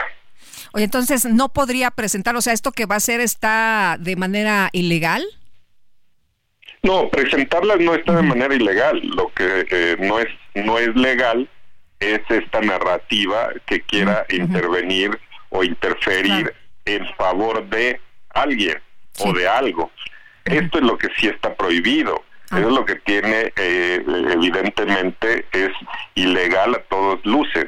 Presentar esta forma parte de su de sus funciones. Puede presentar todas las eh, eh, iniciativas que él quiera. El problema es la manera y, los cómo lo hace. ¿no? Porque evidentemente estamos en un proceso electoral y donde sigue llamando a lo que es completamente ilegal esta forma de decir su plan C de vamos a conquistar, conquistemos eh, las cámaras para poder seguir con nuestras eh, eh, transformaciones. Ese es el problema, Lupita. Esa es una manera de generar este, inequidad, que es un principio fundamental en la contienda electoral. Ernesto, empieza el periodo de intercampañas y bueno, se ha mencionado que ya no pueden hacer eventos públicos, que no pueden hacer eh, un montón de cosas. Eh, ¿Crees que sí se va a respetar en esta ocasión? Porque cuando empezaron eh, pues a hacer las actividades internas de los partidos, pues lo que vimos en realidad fue una campaña, ¿no? Desde hace meses.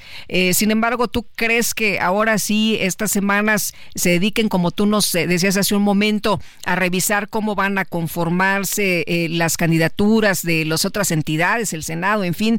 Eh, ¿Esto crees que sí va a ocurrir o vamos a ver lo mismo? ¿Vamos a seguir en campaña? No, evidentemente creo que sí va a haber, eh, se, va a bajar esta intensidad, porque sí, sí va a resultar complejo. O sea, no vamos a ver en la famosa espotización un tema de caras otra vez. Vamos a ver mensajes genéricos no vas a ver eventos públicos donde esté la presencia de Xochitl Galvez o de Claudia Sheinbaum o de Álvarez Maínez, ¿no? Eh, van a tener seguramente muchas reuniones privadas, los medios van a cubrir este tipo de actividades, vas a ver menciones genéricas, tanto en la tele, en la radio, como en las redes sociales, si no vas a ver este eh, un tema de llamado al voto. Eso es lo más importante, eh, que las candidaturas no pueden hacer todavía en este proceso de intercampaña, es un llamado abierto al voto a favor de alguien o en contra de alguien. Eso es lo que sí está muy prohibido por la ley y, y evidentemente vamos a ver una intensidad menor, va a haber cobertura eh, informativa seguramente, hay ahí un gran debate, Lupita, con esto que tú mencionabas, que el INE dio a conocer las reglas de la famosa intercampaña. Sí podía haber entrevistas a las candidaturas, sí podía haber este tipo de mesa de debates con las candidaturas. Hay algunas voces que dicen sí, hay algunas otras que dicen eso no estaría permitido. Entonces, vamos a ver seguramente como ha habido, y, bien lo decías, en la precampaña ilegal, luego en la precampaña legal, pues miles de, este, de cuestiones, de impugnaciones seguramente, y no dudo que vayan a seguir ocurriendo, evidentemente, pero creo que en menor medida, Lupita. Yo sí creo que va a haber un respeto, eh, no al 100, alguien decía la, la ley se aplica y no en porcentajes, pero me parece en este caso sí va a haber una intensidad menor, Lupita. Muy bien, pues Ernesto, muchas gracias por conversar con nosotros esta mañana. Muy buenos días. Buenos días y a la orden siempre. Gracias, hasta luego, un abrazo Ernesto Guerra, analista político. Nosotros tenemos que hacer una pausa, pero regresamos rapidito con más información y nuestro número de WhatsApp 55 2010 96 47.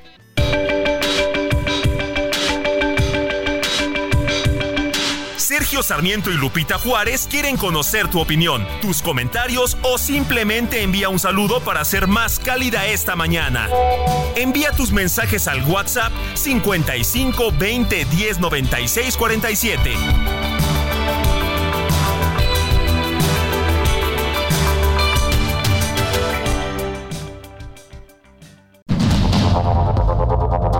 Continuamos con Sergio Sarmiento y Lupita Juárez por el Heraldo Radio.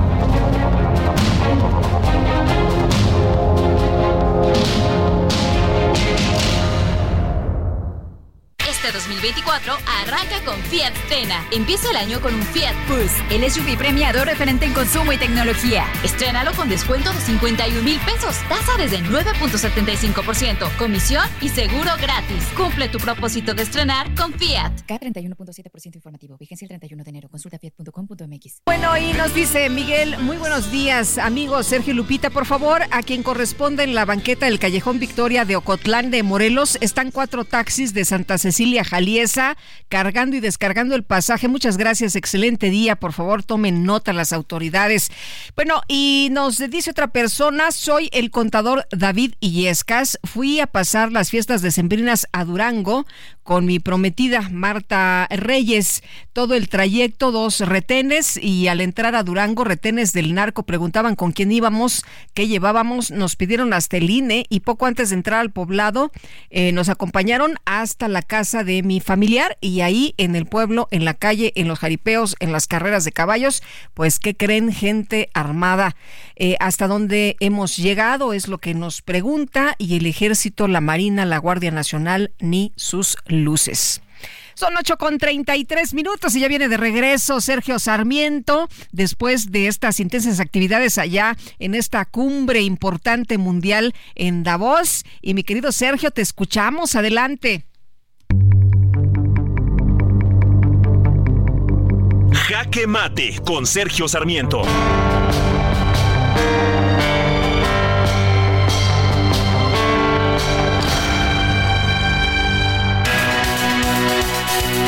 Hola Lupita, buenos días, buenos días también a todo nuestro público. Hoy terminó el Foro Económico Mundial de Davos y terminó como siempre ocurre con un panel, un panel importante con algunos de los principales economistas y ministros de finanzas del mundo para hablar sobre el futuro de la economía.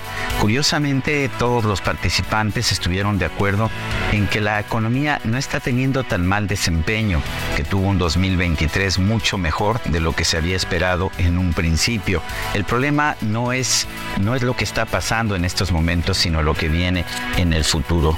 Todos los participantes manifestaron preocupación acerca de lo que viene después, particularmente en un momento en que el comercio está teniendo problemas en distintos lugares del mundo y en un momento en que se necesita también hacer una transformación de las economías de distintos países para un futuro que no sea tan, uh, tan contaminante como el que tenemos en la actualidad.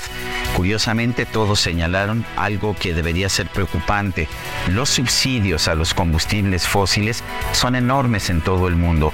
1.3 millones de dólares, 1.3 millones de millones de dólares se dedican a subsidiar el consumo de combustibles fósiles. Con estos uh, subsidios tan grandes, pues no debe sorprender para nada que a pesar de todos los esfuerzos de los políticos y de las promesas, simple y sencillamente no se estén logrando mejoras en la reducción de las emisiones de contaminantes. Para algunos la solución es subir los impuestos, aunque Christian Lindner, el ministro de Finanzas de Alemania, dijo que si en este momento él llegara al gabinete de su país para pedir mayores impuestos, simple y sencillamente sería destituido. Tampoco la gente quiere pagar más impuestos y menos pues para eh, simple y sencillamente reemplazar unos subsidios por otros. La solución es irse al mercado. La solución es entender que mantener estos grandes subsidios de los combustibles, eh, que son precisamente los países pobres los que más gastan en estos subsidios a los combustibles, es algo que no tiene futuro.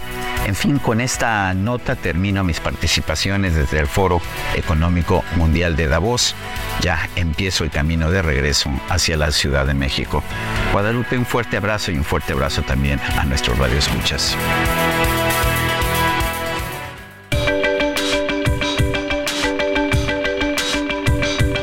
Para Sergio Sarmiento, tu opinión es importante. Escríbele a Twitter en arroba Sergio Sarmiento.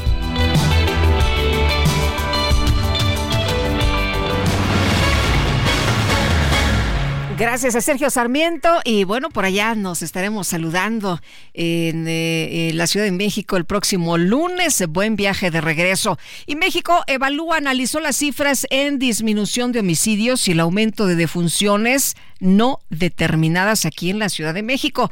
¿Qué es lo que se puede observar? Le preguntamos a Sandra Ley, coordinadora del programa de seguridad de México. Evalúa Sandra, muchas gracias, muy buenos días. ¿Qué tal, Guadalupe? Buenos días a ti y a tu auditorio. Eh, Sandra, cuéntanos de esto que acaban ustedes de informar, estas cifras, ¿qué es lo que se ha encontrado? Pues mira, recordarás que uno de los debates recientes ha sido eh, la disminución de los homicidios en la Ciudad de México en los últimos años eh, y el aumento de aquellas defunciones no determinadas.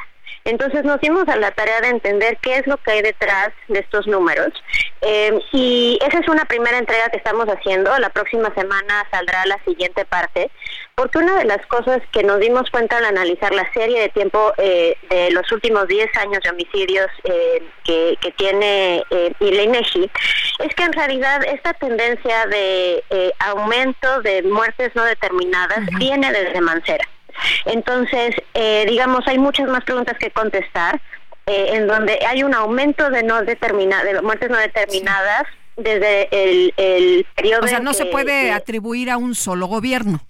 no, exacto. Lo que vemos es una caída de, de, muertes no determinadas bajo Claudia Sheinbaum en el 2020, que es, este, es, es ahí hay un periodo de pandemia que altera, ¿no? Como eh, los procesos que estaban ocurriendo, una caída de homicidios en parte también, ¿no? Como parte de, de la el proceso de pandemia, pero la, la, el, el, el, aumento de, no determinados de los últimos dos años bajo Sheinbaum ya era una tendencia que estábamos viendo con Mancera, pero que se ve interrumpida momentáneamente un año con la pandemia y luego otra vez retoma esa, este aumento. Entonces, lo que nos damos a la tarea es analizar justamente qué es lo que hay detrás, entendiendo, bueno, la pregunta no es solamente para Sheinbaum, la pregunta también es para Mancera, para las autoridades de, de salud, las autoridades eh, eh, de las de las fiscalías, eh, las autoridades forenses, entender no lo que hay detrás de estas clasificaciones. Porque cuando uno se mete a ver los datos, en realidad eh, sí podemos entender que haya ciertos cambios en defunciones por accidente, defunciones por suicidio, pero homicidios y no determinados hay muchas más preguntas por hacer. Hay un hay todo hay un número significativo, ¿no? de muertes de las cuales no sabemos nada. El número que aumenta más de las de las defunciones no determinadas son aquellas en las que no sabemos absolutamente nada, Guadalupe, ni uh -huh. cómo pasó, ni en dónde pasó. Sí, o sea, debería de haber más no información, debería de haber más transparencia Exacto. de, a ver, qué es lo que se está haciendo, cómo se clasificaron o cómo se clasifican. Correcto, correcto. Uh -huh. ¿Este es un problema de clasificación o es un problema de la forma en que la violencia se está llevando a cabo? Algo que sí debemos decir es que uno, otro de los elementos dentro de las defunciones no determinadas que sí aumentó dentro de esta categoría, digamos, hay como subcategorías, uh -huh. son aquellas con disparo de arma de fuego. Entonces tampoco es que debemos decir que no es violencia, ¿no? O sea, el hecho es que hay una muerte y que parte de ellas sí están ocurriendo con una, un arma, no las estamos llamando homicidios y necesitamos saber por qué. Y entonces de ahí que también estamos estudiando suicidios. Bueno, a lo mejor fueron no, hay algo que no estamos, que estamos perdiendo en suicidios, hay algo que estamos perdiendo en accidentes y no es el caso Guadalupe. Hay una tenemos que tenemos que hacerles más preguntas sobre las autoridades y la coordinación que un acta de defunción requiere entre distintos niveles de autoridades y tipos de autoridades de distintos sectores, porque a lo mejor también hay una parte administrativa y de capacidades que tenemos que estarnos preguntando de lo que está ocurriendo, ¿no? Eh, y, y entonces esta primera entrega se centra en hagámonos las preguntas a los gobiernos de los últimos gobiernos de la Ciudad de México, no solamente a Claudia Sheinbaum, pero como les presentaremos la próxima semana, bajo Claudia Sheinbaum sí tenemos también más preguntas que hacer sobre cómo eventos con arma de fuego igual están, eh, eh, hay un fenómeno ahí que nos habla de la necesidad del control de armas, pero también de esta parte en la que no sabemos absolutamente nada y nos preocupa que cómo es que no sabemos dónde pasa, cómo pasa, ¿no? Eh, con qué, con qué instrumento están ocurriendo estas defunciones. Bueno, y lo que decías al principio, ¿no? Pues eh, hacer una eh, una buena eh, pues disposición de la información que se clasifique y que se diga efectivamente pues de qué se trata, ¿no? Cuáles son realmente las defunciones violentas o las pues las defunciones accidentales o las defunciones por suicidio, en fin. Sí, necesitamos también conocer qué es lo que está pasando en las cadenas de custodia, Guadalupe, ¿no? Cuando se encuentra un cuerpo, eh, qué es lo que perdemos de información en el proceso que no podemos tampoco determinar nada. Lo que nos permiten saber los datos de INEGI es la intencionalidad, el medio utilizado y el lugar del hecho. ¿Cómo es que para gran parte de las muertes que están ocurriendo en la Ciudad de México no sabemos ni intencionalidad, ni medios, ni lugar de hecho? Eso es, lo, eso es, el, eso es eh, dentro de las defunciones no determinadas, ese es el grupo que más ha estado creciendo. Muy bien, pues Sandra, muchas gracias por platicar con nosotros esta mañana. Muy buenos días. Gracias a ustedes, que estén muy bien. Hasta luego. Bueno, y Paulina Caso nos explica con eh, manzanas, con memes y referencias millennial todo lo que se necesita saber, pues para votar en las próximas elecciones. Y bueno, pues ya calentando motores, necesitamos estar bien informados, ¿no? Paulina Caso, autora de esta serie. Pues, ¿qué onda con... Oye, eh, Paulina, ¿cómo estás? Muy buenos días. Muy bien, muchas gracias. Gracias por la invitación al programa. Oye, Paulina, pues cuéntanos, ahora te metes con el tema de las elecciones y bueno, nos vas llevando de la mano, eh, nos explicas precisamente de la política, nos explicas de los términos, nos explicas, eh, eh, incluso en el libro nos dices, a ver, no se nos asusten, no se nos asusten, no es denso, es de manera cool precisamente este tema de qué pasa, qué pasa con tu voto, que es una guía básica para decidir en las próximas elecciones Cuéntanos de este libro. Pues mira, es una guía que nos va a ayudar a entender cómo funciona nuestro sistema político electoral, o sea, es decir, qué hace cada quien, qué es la democracia y cómo se compone esta estructura. Y también nos va a ayudar a definir una orientación política en caso de que no la tengamos. Quiero aclarar que este libro es totalmente apartidista y neutral, pero sí va explicándole al lector algunos conceptos básicos, como por ejemplo qué es la izquierda, qué es la derecha, qué es el centro, las coaliciones y demás, para que el lector vaya entendiendo estos aspectos básicos en torno a la política y pueda definir su propia orientación. Y además de esto, pues les explico cómo es que se organizan las elecciones y la importancia de salir a votar y de participar en las decisiones del país. Ahora, Paulina, eh, nos dices desde el principio, a ver, no se me asusten, no se me asusten. Esto es, pues, eh, para personas que quieren romper barreras, para aquellos eh, que se mantienen firmes en sus principios, para aquellos que no se quedan callados ante las injusticias, pero es de una manera muy atractiva, de una manera muy sencilla y bueno, pues tiene sus descansitos, ¿no? Sus frases, tiene pues gráficos. Eh, tiene incluso hasta cuestionarios. Sí, la verdad es que empecé a escribir estas guías, sabía que al ser temas complicados o que a la gente de pronto les da miedo eh, entrar en ellos, que dicen, oye, es que ya tanto spot, tanta este campaña, tanta pre-campaña, hombre, ¿por qué me tengo que meter en, en más de estos temas? Exacto, y lo que no quería es que fuera como un libro aburrido de cívica y ética, ¿sabes? Entonces, eh, quise poner muchos memes, chistes, referencias a la cultura pop y estos descansos que mencionas para hacer la lectura un poco más ligera. Y justo en esta ocasión separé el libro en dos partes y la primera es como un poquito teórica y la segunda ya es práctica y tiene todos estos ejercicios para eh, pues hacer la lectura más dinámica. Sí. Oye, pero no te echas así como muchos choros, ¿no? Por ejemplo, eh, son eh, en algunos casos párrafos o, o, capítulos cortos y bueno, pues hablas de de la falta de representación, de pérdida de derechos, pero eh, son eh, algunos renglones, es decir, no nos vamos a meter en 30 páginas para saber o para conocer de este tema de la falta de representación, de las políticas desfavorables, de la desigualdad, de la inclusión.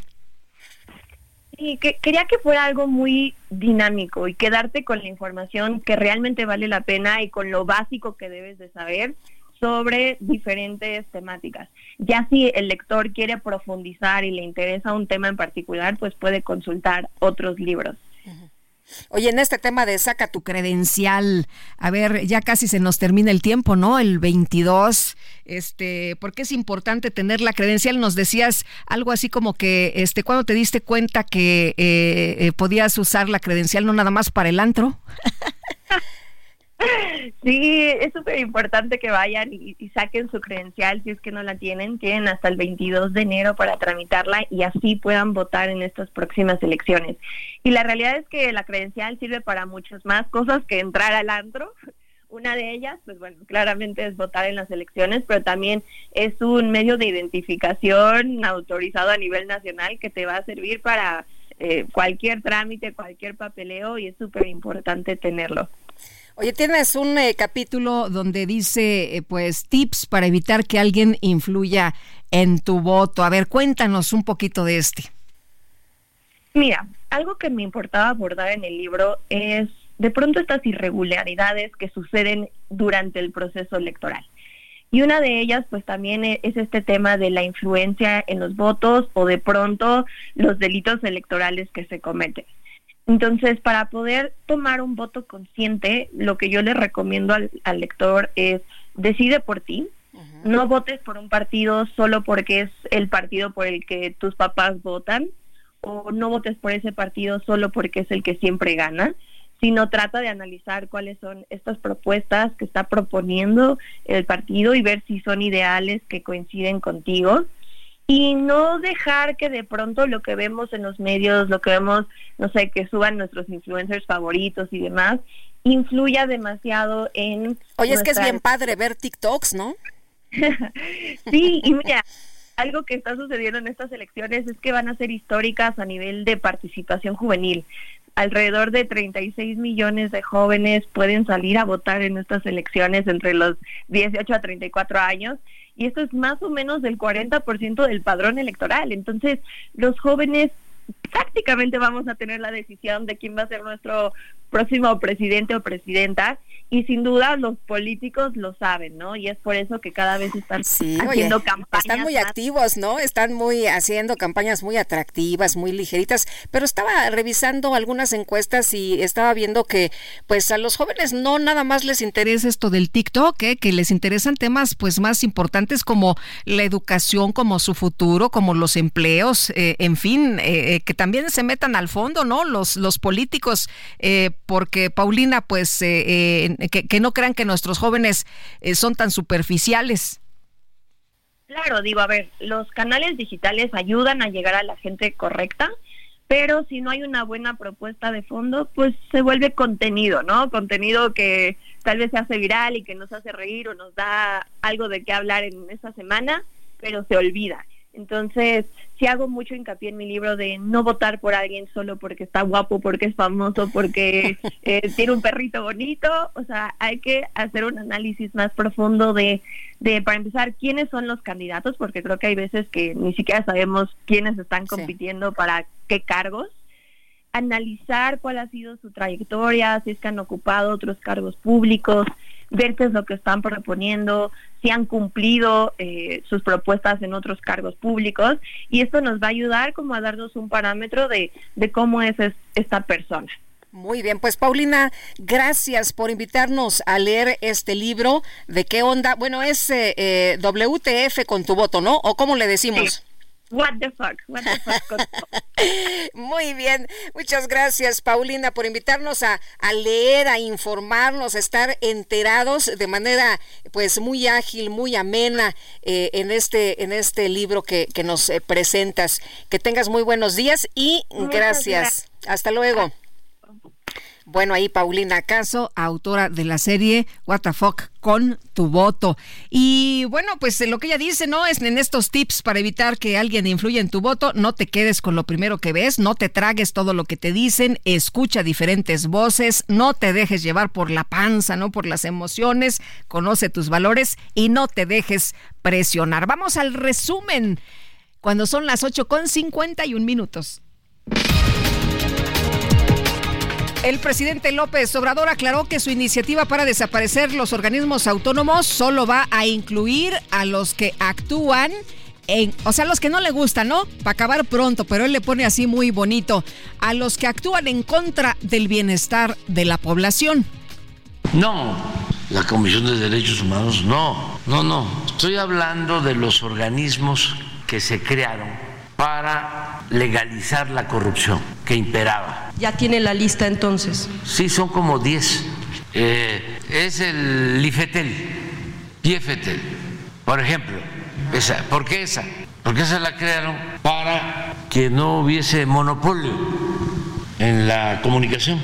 Y resulta que siguen habiendo los monopolios. Subsecretario de Hacienda, Gabriel Llorio, anunció que México colocó 2 mil millones de euros en bonos sostenibles, lo cual representa la operación más grande del país con este tipo de instrumentos. La Secretaría de Economía informó que durante 2023 el sector privado hizo públicos 378 anuncios de inversión con una expectativa de inversión extranjera directa de 110.744 millones de dólares.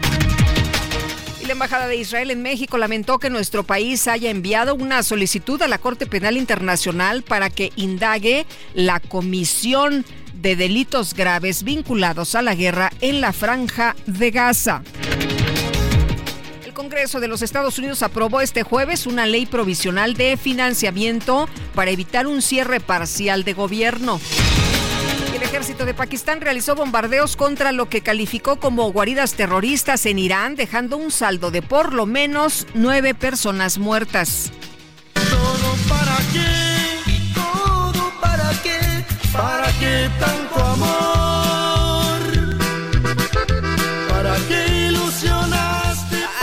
Le cuento, pues la empresa Astrobotic Technology, eh, responsable del módulo de aterrizaje de Peregrine, el cual no pudo completar su viaje hasta la Luna por una fuga de combustible, informó que este artefacto desapareció ayer en una región sobre el Pacífico Sur probablemente, probablemente tras incendiarse en su reingreso a la atmósfera terrestre. Hacemos una pausa, pero regresamos enseguida. Nuestro número 55 2010 96 47. Sergio Sarmiento y Lupita Juárez quieren conocer tu opinión, tus comentarios o simplemente envía un saludo para hacer más cálida esta mañana. Envía tus mensajes al WhatsApp 55 20 10 96 47.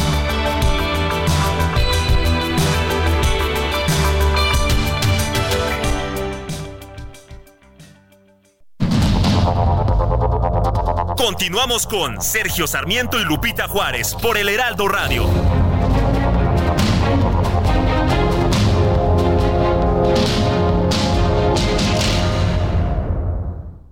Este 2024 arranca con Fiat Tena. Empieza el año con un Fiat Bus, el SUV premiado referente en consumo y tecnología. Estrénalo con descuento de 51 mil pesos, tasa desde 9.75%, comisión y seguro gratis. Cumple tu propósito de estrenar con Fiat. K31.7% informativo. Vigencia el 31 de enero. Consulta fiat.com.mx. Vámonos a los mensajes. Nos dice una persona de nuestro auditorio. Me llamo Sergio Manuel Barrón de la alcaldía Iztapalapa. Muy buenos días. Me gusta mucho el noticiero. Muchas gracias, muchas gracias, don Sergio.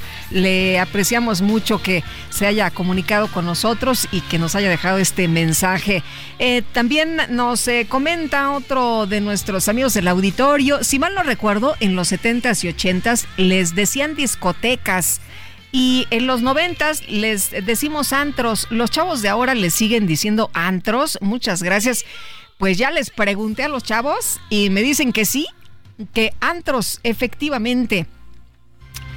Miriam Andrade dice, buenos días Lupita, eh, ¿puedes repetir quién escribe el libro del voto? Sería importante que todos lo tuviéramos, hay que informarnos para la próxima elección y la verdad Miriam que lo recomiendo mucho, está muy ágil, está muy bueno, tiene muy muy buena información, es de Paulina Caso con doble S y está muy dinámico, muy atractivo, Eh, se llama WTF con tu voto, o sea, ¿qué onda con tu voto? Es decir, what the fuck con tu voto. Y es una guía eh, nos explica, ¿no? Es una guía básica para decidir en las próximas elecciones, pero trae cosas bien interesantes. Nos habla del tema de la democracia, nos habla incluso de cómo formar, por ejemplo, un partido. Tenemos musiquita así como de, ¿sí? Bueno, pues ahí les va. Eh, dice ella en uno de los, de los puntos, y si hacemos un partido, le hace con la melodía de la canción de Frozen. Bueno, y nos explica si mis amigos y yo fundáramos un partido y pone ahí pues como el logotipo de un partido, pero eh, pone una chela, ¿no? Dice Partido de Borrachos Caguameros. Y nos explica nos explica precisamente pues cómo se forma, se registra un partido político y nos habla de este proceso. En fin, está interesante, nos habla también de las empresas, la corrupción, este, la polarización, la partidocracia, en fin, bueno, y hablando del partido de los borrachos, que pareciera que es de Chía, fíjese usted que nos vamos hasta Austria.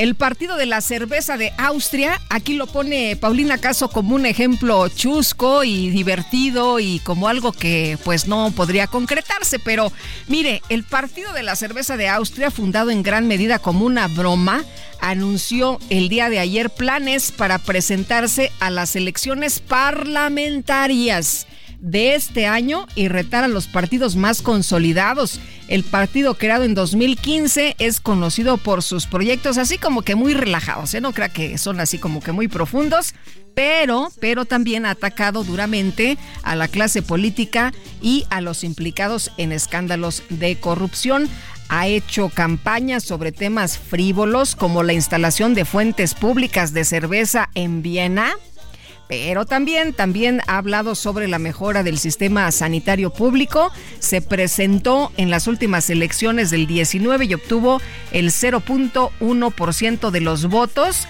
pero su líder bueno, quedó en tercero en las elecciones presidenciales del 2022 con el 8.3% para entrar en el Parlamento. Un partido necesita el 4% de los votos. ¿Cómo la ve? El Partido de la Cerveza de Austria está tratando de llegar al Parlamento. Y bueno, nosotros vamos a un recorrido por el país. Empezamos con Mayeli Mariscal, allá en Jalisco. Adelante, Mayeli. Hola, ¿qué tal? Muy buenos días. Buenos días también a todo el auditorio. Debido al incremento en casos de contagios de COVID, así como de sus nuevas variantes, el Centro Universitario de Ciencias Sociales y Humanidades se estará retomando en sus instalaciones el uso del cubrebocas, así como el llamado también a no dejar atrás estas medidas sanitarias dentro de sus instalaciones, el lavado constante de manos, tomar distancia y bueno, a través de un comunicado es que se dio a conocer estas medidas, se difundió a través de las redes sociales y bueno, por instrucciones del propio rector de este centro, Juan Manuel Durán Juárez. Además, se pide también a la comunidad el vacunarse y completar el esquema de vacunas, así como aplicar el refuerzo contra el coronavirus. Otro de los llamados es el lavado regular con agua y jabón eh, de las manos, así como también en casos de presentar síntomas, solicitar una prueba de COVID para eh, una vez eh, obteniendo el resultado, poder compartirlo con las autoridades y bueno, evitar principalmente contagios. Esa es la información desde Guadalajara. Ahora vamos contigo, Gerardo García. Hola, ¿qué tal? Muy buenos días, Sergio y Lupita. El exalcalde de Toluca, Raimundo N., podría enfrentar hasta 90 años de cárcel de ser encontrado culpable por el delito de secuestro express en su modalidad de extorsión. Y es que se suman agravantes por ser funcionario público, haber cometido el delito en contra de una mujer y además también por la naturaleza de este mismo delito. Lo anterior lo pronunció la defensa legal de su ex esposa Viridiana, quien ventiló este caso en redes sociales y que pidiera la intervención de las autoridades con la entrada de la presente administración y que derivó en todo este caso. En entrevista el abogado Octavio Ortega reconoció que hay sentimientos encontrados por parte de su defendida al, tratarse del padre de su hijo y que la complementación de su orden de aprehensión los tomó por sorpresa. Compartió que ella tiene tristeza pero a la vez enojo por lo que se lo que hizo eh, fue algo grave aunque al final, por lo que hoy enfrenta, él lo provocó. Además, también el jurista adelantó que Raimundo N podría enfrentar una pena mínima de 50 años y una máxima sería de 90 años eh, sobre esto eh, que ya eh, este procedimiento, este delito que se le está acusando. Hasta aquí mi reporte desde el Estado de México y vamos con nuestra compañera Lisette Coelho.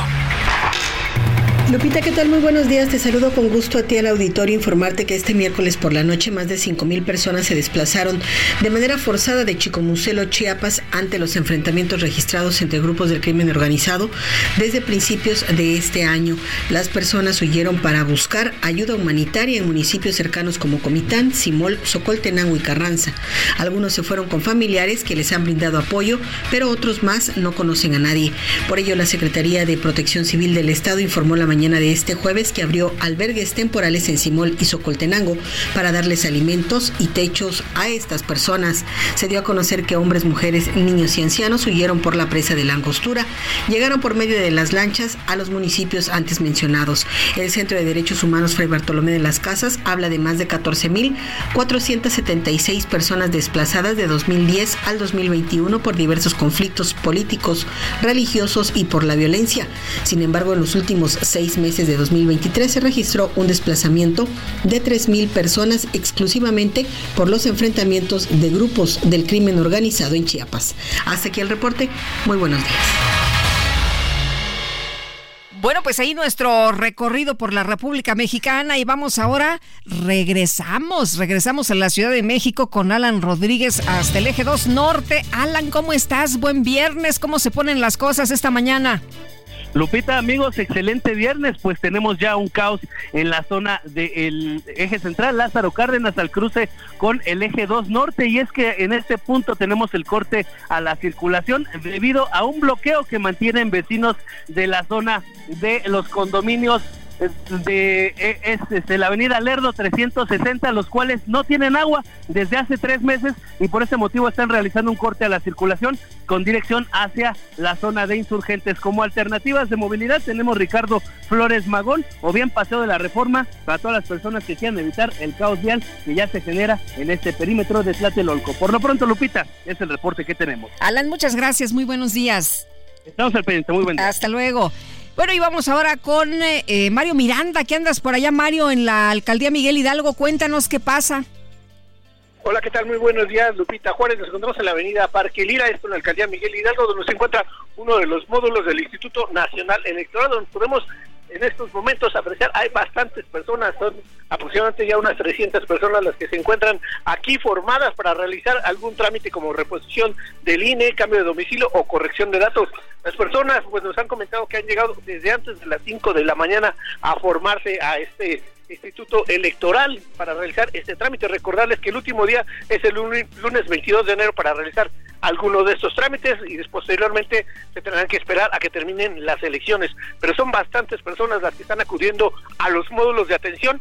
Recordar, hasta lunes es el trámite. Este módulo estará abierto también el fin de semana. Tienes que invitar a las personas a que, pues las que deciden hacer algún trámite, a que acudan temprano a alguno de los módulos de atención del INE. Oye, Mario, entonces algunos ya se aventaron casi cinco horas ahí formados, ¿no?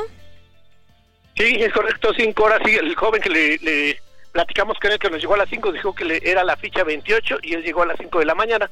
También hay unas personas, platicamos con un señor, un adulto mayor, y nos dijo que la atención para los adultos mayores pues es, es mejor, la, ellos lo están pasando a otra fila. Él llegó a las 7 de, la mañana y salió a las ocho y media. Dice que tardó el trámite como 20 minutos. Entonces están aquí brindando atención para los adultos mayores, están haciendo una excepción de atenderlos pues más rápidamente para que no estén aquí formados, esperando aquí pues bastante tiempo y al rato que ya salga el sol es muy pesado para las personas adultas mayores. ¿Y cómo le calculas ahí como el número ahí en la fila? Ahorita que unos 300 personas ya que han dado vuelta a la manzana.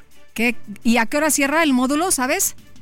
Este estará abierto de las 8 de la mañana a las 8 de la noche el fin de semana y el lunes también es el último día para realizar algunos de sus trámites. Muy bien. Mario Miranda, muchas gracias. Muy buenos días. Buenos días, Lupita. Hasta luego. Y nosotros hacemos una pausa, regresamos enseguida. WhatsApp 5520 1096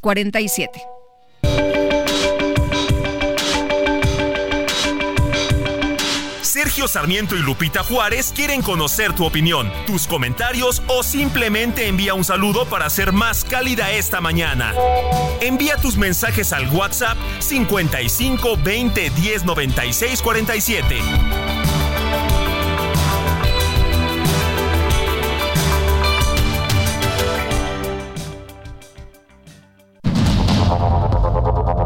Continuamos con Sergio Sarmiento y Lupita Juárez por el Heraldo Radio.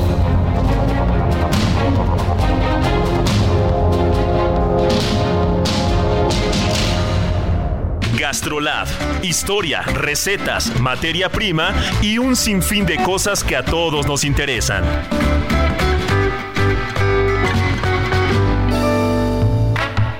Hola amigos del Heraldo Radio, soy el chef Israel Arechiga de Gastrolab y hoy como todos los viernes no se pueden perder la edición impresa del Heraldo de México, por supuesto con Gastrolab, donde estaremos hablando con un gran cocinero con tres estrellas Michelin del puerto de Santa María de Cádiz en Andalucía, España, donde el factor sustentable, donde el ecosistema, donde la pesca, donde las algas, donde el nuevo cereal del mar tiene mucho que ver y de verdad no saben el artículo tan interesante y tan increíble que tenemos con la bioluminiscencia y con muchas cosas más que tiene que ofrecernos. Por supuesto, también en punto de la una de la tarde el fin de semana, junto con Miriam Mira estaremos platicando en Gastrolab Radio de esto y de más cosas, porque enero es un mes muy movido gastronómicamente hablando.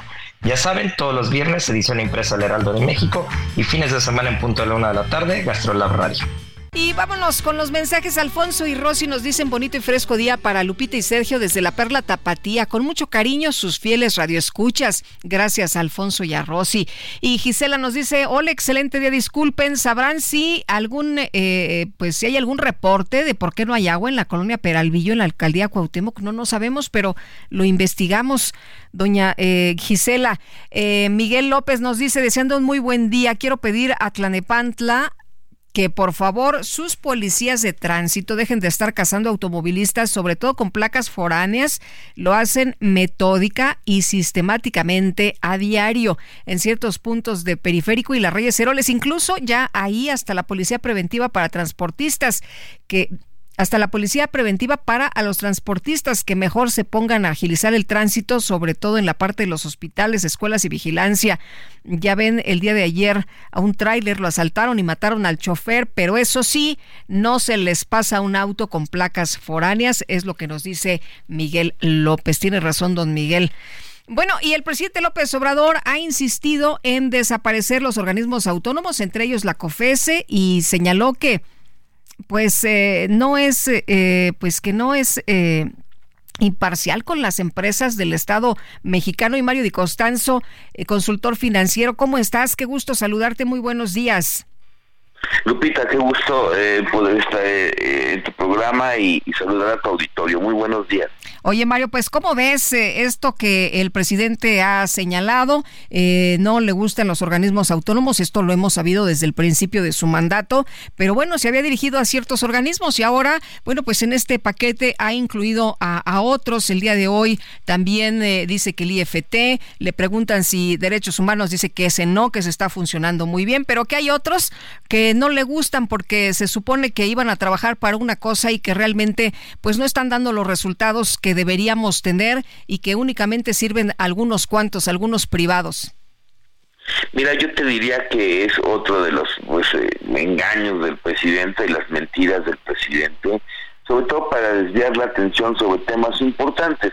Eh, lo, la ha tomado desde un principio pues, contra cualquier contrapeso, yo te diría, ¿no? No solamente contra los organismos autónomos, pues tú has visto cómo en las mañaneras se va contra Carlos Loret, contra Joaquín López Dóriga, contra quien opina diferente que él, pues finalmente busca cómo descalificar. ¿no? Lo ha hecho con el con el eh, INAI, tú recordarás. Sí, claro. Y bueno, a ver, yo no puedo dejar, yo no puedo este mentir, el INAI a mí en lo personal me dio la información del rescate bancario, que luego yo compartí con Andrés Manuel. O sea, el presidente sabe lo que sabe el rescate bancario por la información que nos dio el INAI. O sea, se ha beneficiado de estos organismos que ya no le gustan ahora. Definitivamente, definitivamente. Ahora, no le gusta la COFESE, pues porque la COFESE es el que está actuando como árbitro para que en este país no existan monopolios. Y lo último que le acaba de molestar es que la COFESE está revisando la operación. Tú recordarás cuando se compran eh, la CFE estas plantas de Iberdrola y además compró plantas ya chatarra.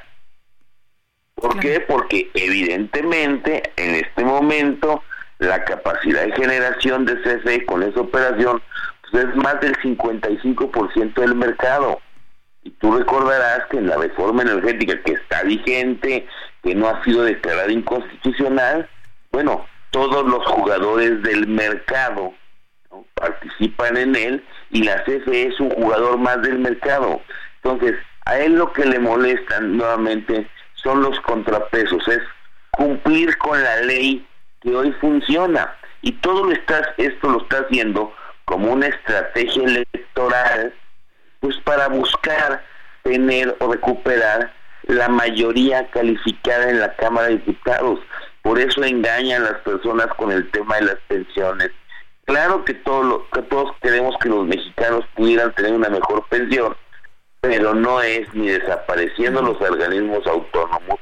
Como se va a conseguir esa reforma costaría muchísimos, muchísimos billones de pesos. Bueno, y, y, lo que pasa es que le da como mensajes muy claros a las personas, ¿no? Por ejemplo, dicen, no, miren, es que dijeron que no iba a haber monopolios y a ver, ¿por qué no se meten con los monopolios de los bancos? ¿Por qué no se meten con los monopolios de, de las comunicaciones? No nos dejan dar internet, eh, en fin, o sea, son mensajes muy puntuales.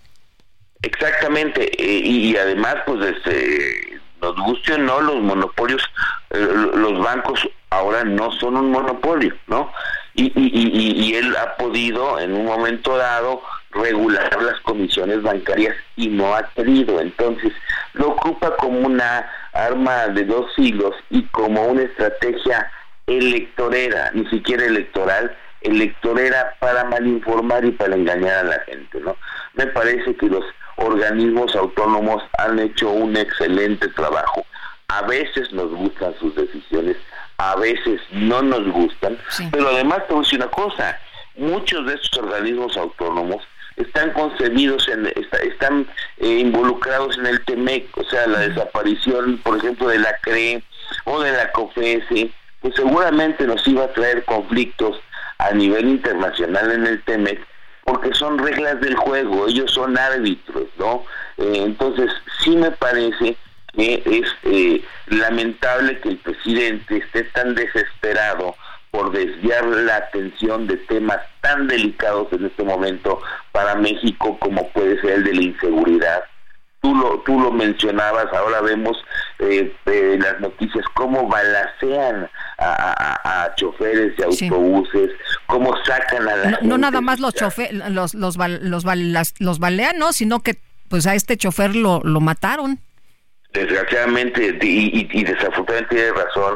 Y vemos, por ejemplo, cómo todo esto lo utiliza para desviar la atención cuando el crimen organizado se apodera de todo el país, cuando muchas gentes muchísimos comerciantes, campesinos, productores, ahora pagan derecho de piso, por ejemplo. Oye, eh, tienen que hacerlo. Mario, te quiero preguntar, eh, todo el dinero de estos organismos autónomos que desaparezcan, eh, ¿crees que esto podría solventar esto de las pensiones que realmente sirva y estos organismos autónomos en realidad sí les sirven a los mexicanos, sí ayudan para algo a los mexicanos?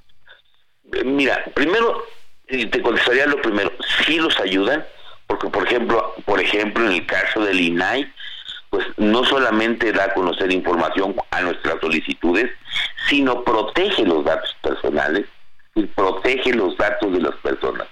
La COFESE nos ayuda al evitar los monopolios, evita que nosotros paguemos precios muchos más altos o precios de monopolio. Eh, en la teoría económica, cuando existe un monopolio, pues pagas un precio mucho mayor al que debería de existir en el mercado. En este momento en México no hay monopolios. El único monopolio todavía en algunas áreas pues, es precisamente Pemex, pero todos los demás no, hay una libre competencia. Tú puedes contratar comprar la marca de pan que quieras, la marca, tú ves un supermercado y ves eh, pues eh, todas las marcas a tu disposición.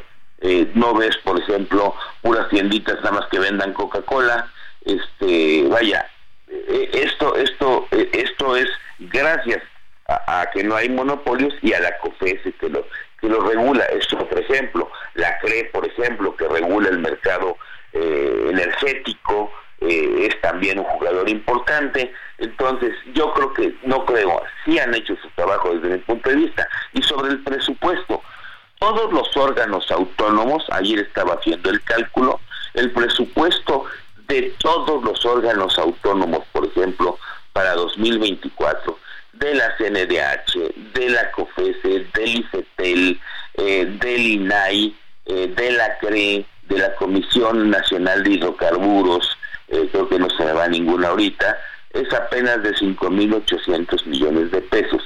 ¿A qué equivale eso?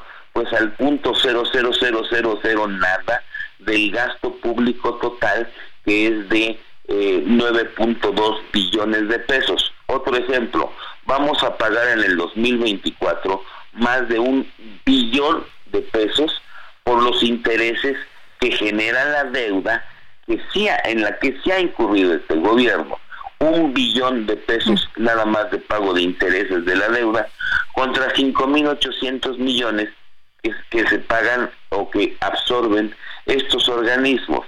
¿Cuánto se está pagando de un tren Maya?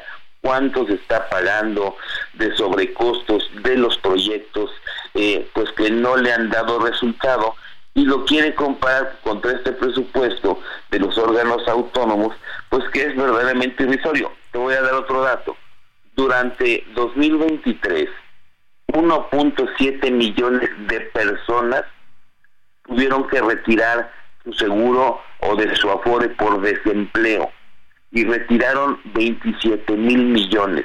Debería estar preocupado por esa cantidad y no por los 5 mil 800 eh, millones que absorben todos los órganos autónomos. En el caso particular de la COFESE, si no mal recuerdo, su presupuesto para el próximo el próximo año, para 2024, ya estamos en el 24, anda alrededor de 800, 900 millones de pesos, menos de mil. Eh, es más, tiene un presupuesto inferior al que tiene la oficina de la presidencia. La oficina de la presidencia para 2024 tendrá 900 millones, eh, la COFESE tiene menos eh, recursos, tiene alrededor de 700 para 2024. Entonces, que no me diga o que no diga que es una cuestión de presupuesto. Muy bien. Pues eh, Mario y Costanzo, como siempre, aprecio mucho que puedas platicar con nosotros. Muy buenos días. Muy buenos días, Lupita. Un saludo. Hasta luego, un saludo. Bueno, y Lockman de, eh, Iturburu, director de Birmex, dijo que de las llamadas a la megafarmacia, en más del 50% no hubo interacción de los ciudadanos y que pues eh, solo se dio seguimiento con eh, folio al 4% y escuche usted, apenas en 67 casos, 67 casos, ¿cuántas personas hay en el país? ¿Cuántas de estas solicitan algún medicamento? Y cuántas de estas han sido atendidas, pues solo 67 han surtido medicamento a un paciente y vamos a escuchar. Aquí pueden ver ustedes, como les platicamos, la megafarmacia es un concepto y un concepto que implica tener primero información para poder atenderla. ¿Cómo lo hacemos? A través de un centro de atención para la megafarmacia, el cual al día de la fecha ha recibido 12.541 llamadas. De esas 12.541 llamadas, 6.507 corresponden a llamadas sin interacción. Tenemos 4.069 llamadas que no tienen OCURP o no tienen la receta. Hay 126 llamadas malintencionadas, pues imagínense ustedes los motivos. Eh, tenemos 587 llamadas de seguimiento a folio y luego tenemos 1.252 llamadas que fueron únicamente para solicitar información acerca de la megafarmacia. Y tenemos 67 que han sido debidamente surtidas.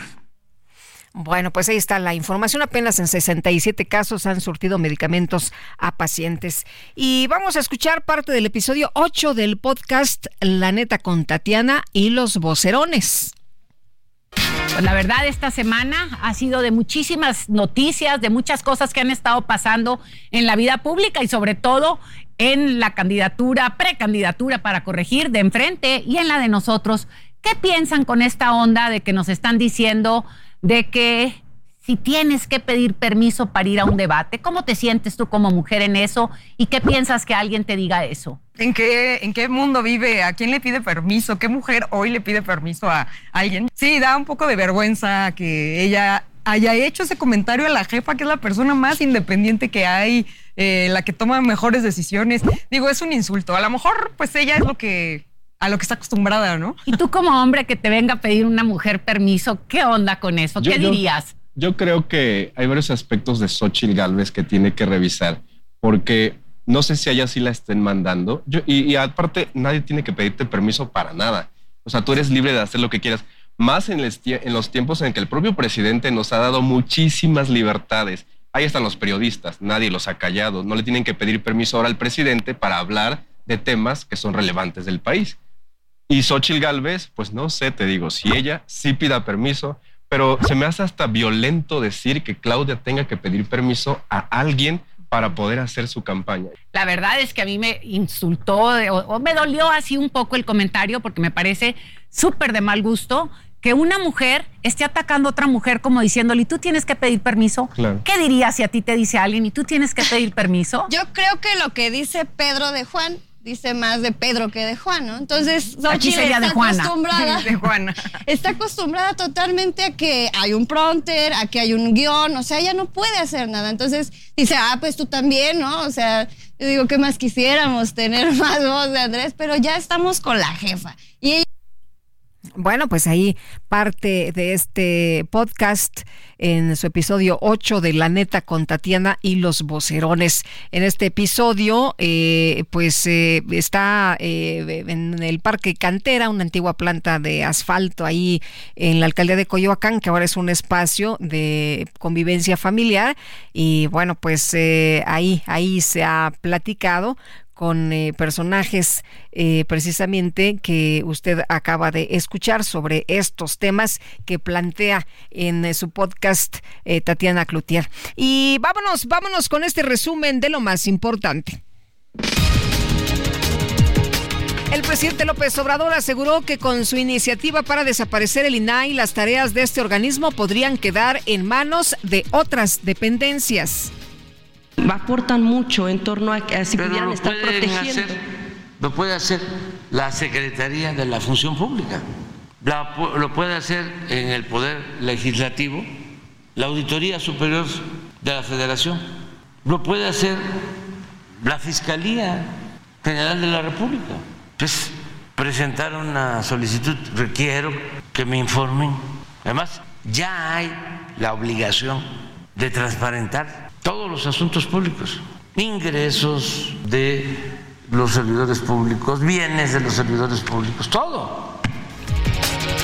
Ante los casos de comunidades abandonadas en el estado de Chiapas debido a los ataques del crimen organizado, el presidente López Obrador aseguró que la Guardia Nacional tiene la orden de proteger a los ciudadanos.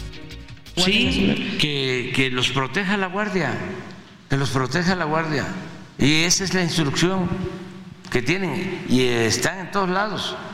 Y aquí les puedo informar de cómo se actúa. ¿Se acuerdan, por ejemplo, de los secuestrados de Morelos, en los límites con, con Guerrero? Pues ya aparecieron afortunadamente todos. fue una labor de la Guardia, de la Secretaría de Defensa, de Marina, de todos la organización Human Rights Watch advirtió que el gobierno de México debe rechazar cualquier acuerdo con Estados Unidos que restrinja el asilo de migrantes e incremente las deportaciones sumarias. El presidente de la Unión Americana, Joe Biden, consideró que los ataques aéreos recíprocos entre Pakistán e Irán demuestran que Teherán no es muy querido en la región. La Organización del Tratado del Atlántico Norte anunció que la próxima semana va a comenzar su mayor ejercicio militar en décadas con la participación de 90 mil soldados de la alianza. Ministerio de Sanidad de Gaza dio a conocer que los recientes bombardeos israelíes contra su territorio dejaron un saldo de por lo menos 142 muertos y 278 heridos. Pues fíjese usted que en redes sociales se hizo viral la historia de Rama, Cami, Benja, Santi y Cae, unos niños argentinos de 11 años que crearon un programa de análisis de fútbol por sus redes sociales titulado Pasión por la Redonda. En una de sus últimas transmisiones estallan en gritos de felicidad porque, ¿qué cree usted? Se dieron cuenta de que 300 personas los estaban viendo. Eh, 300, 300, 300.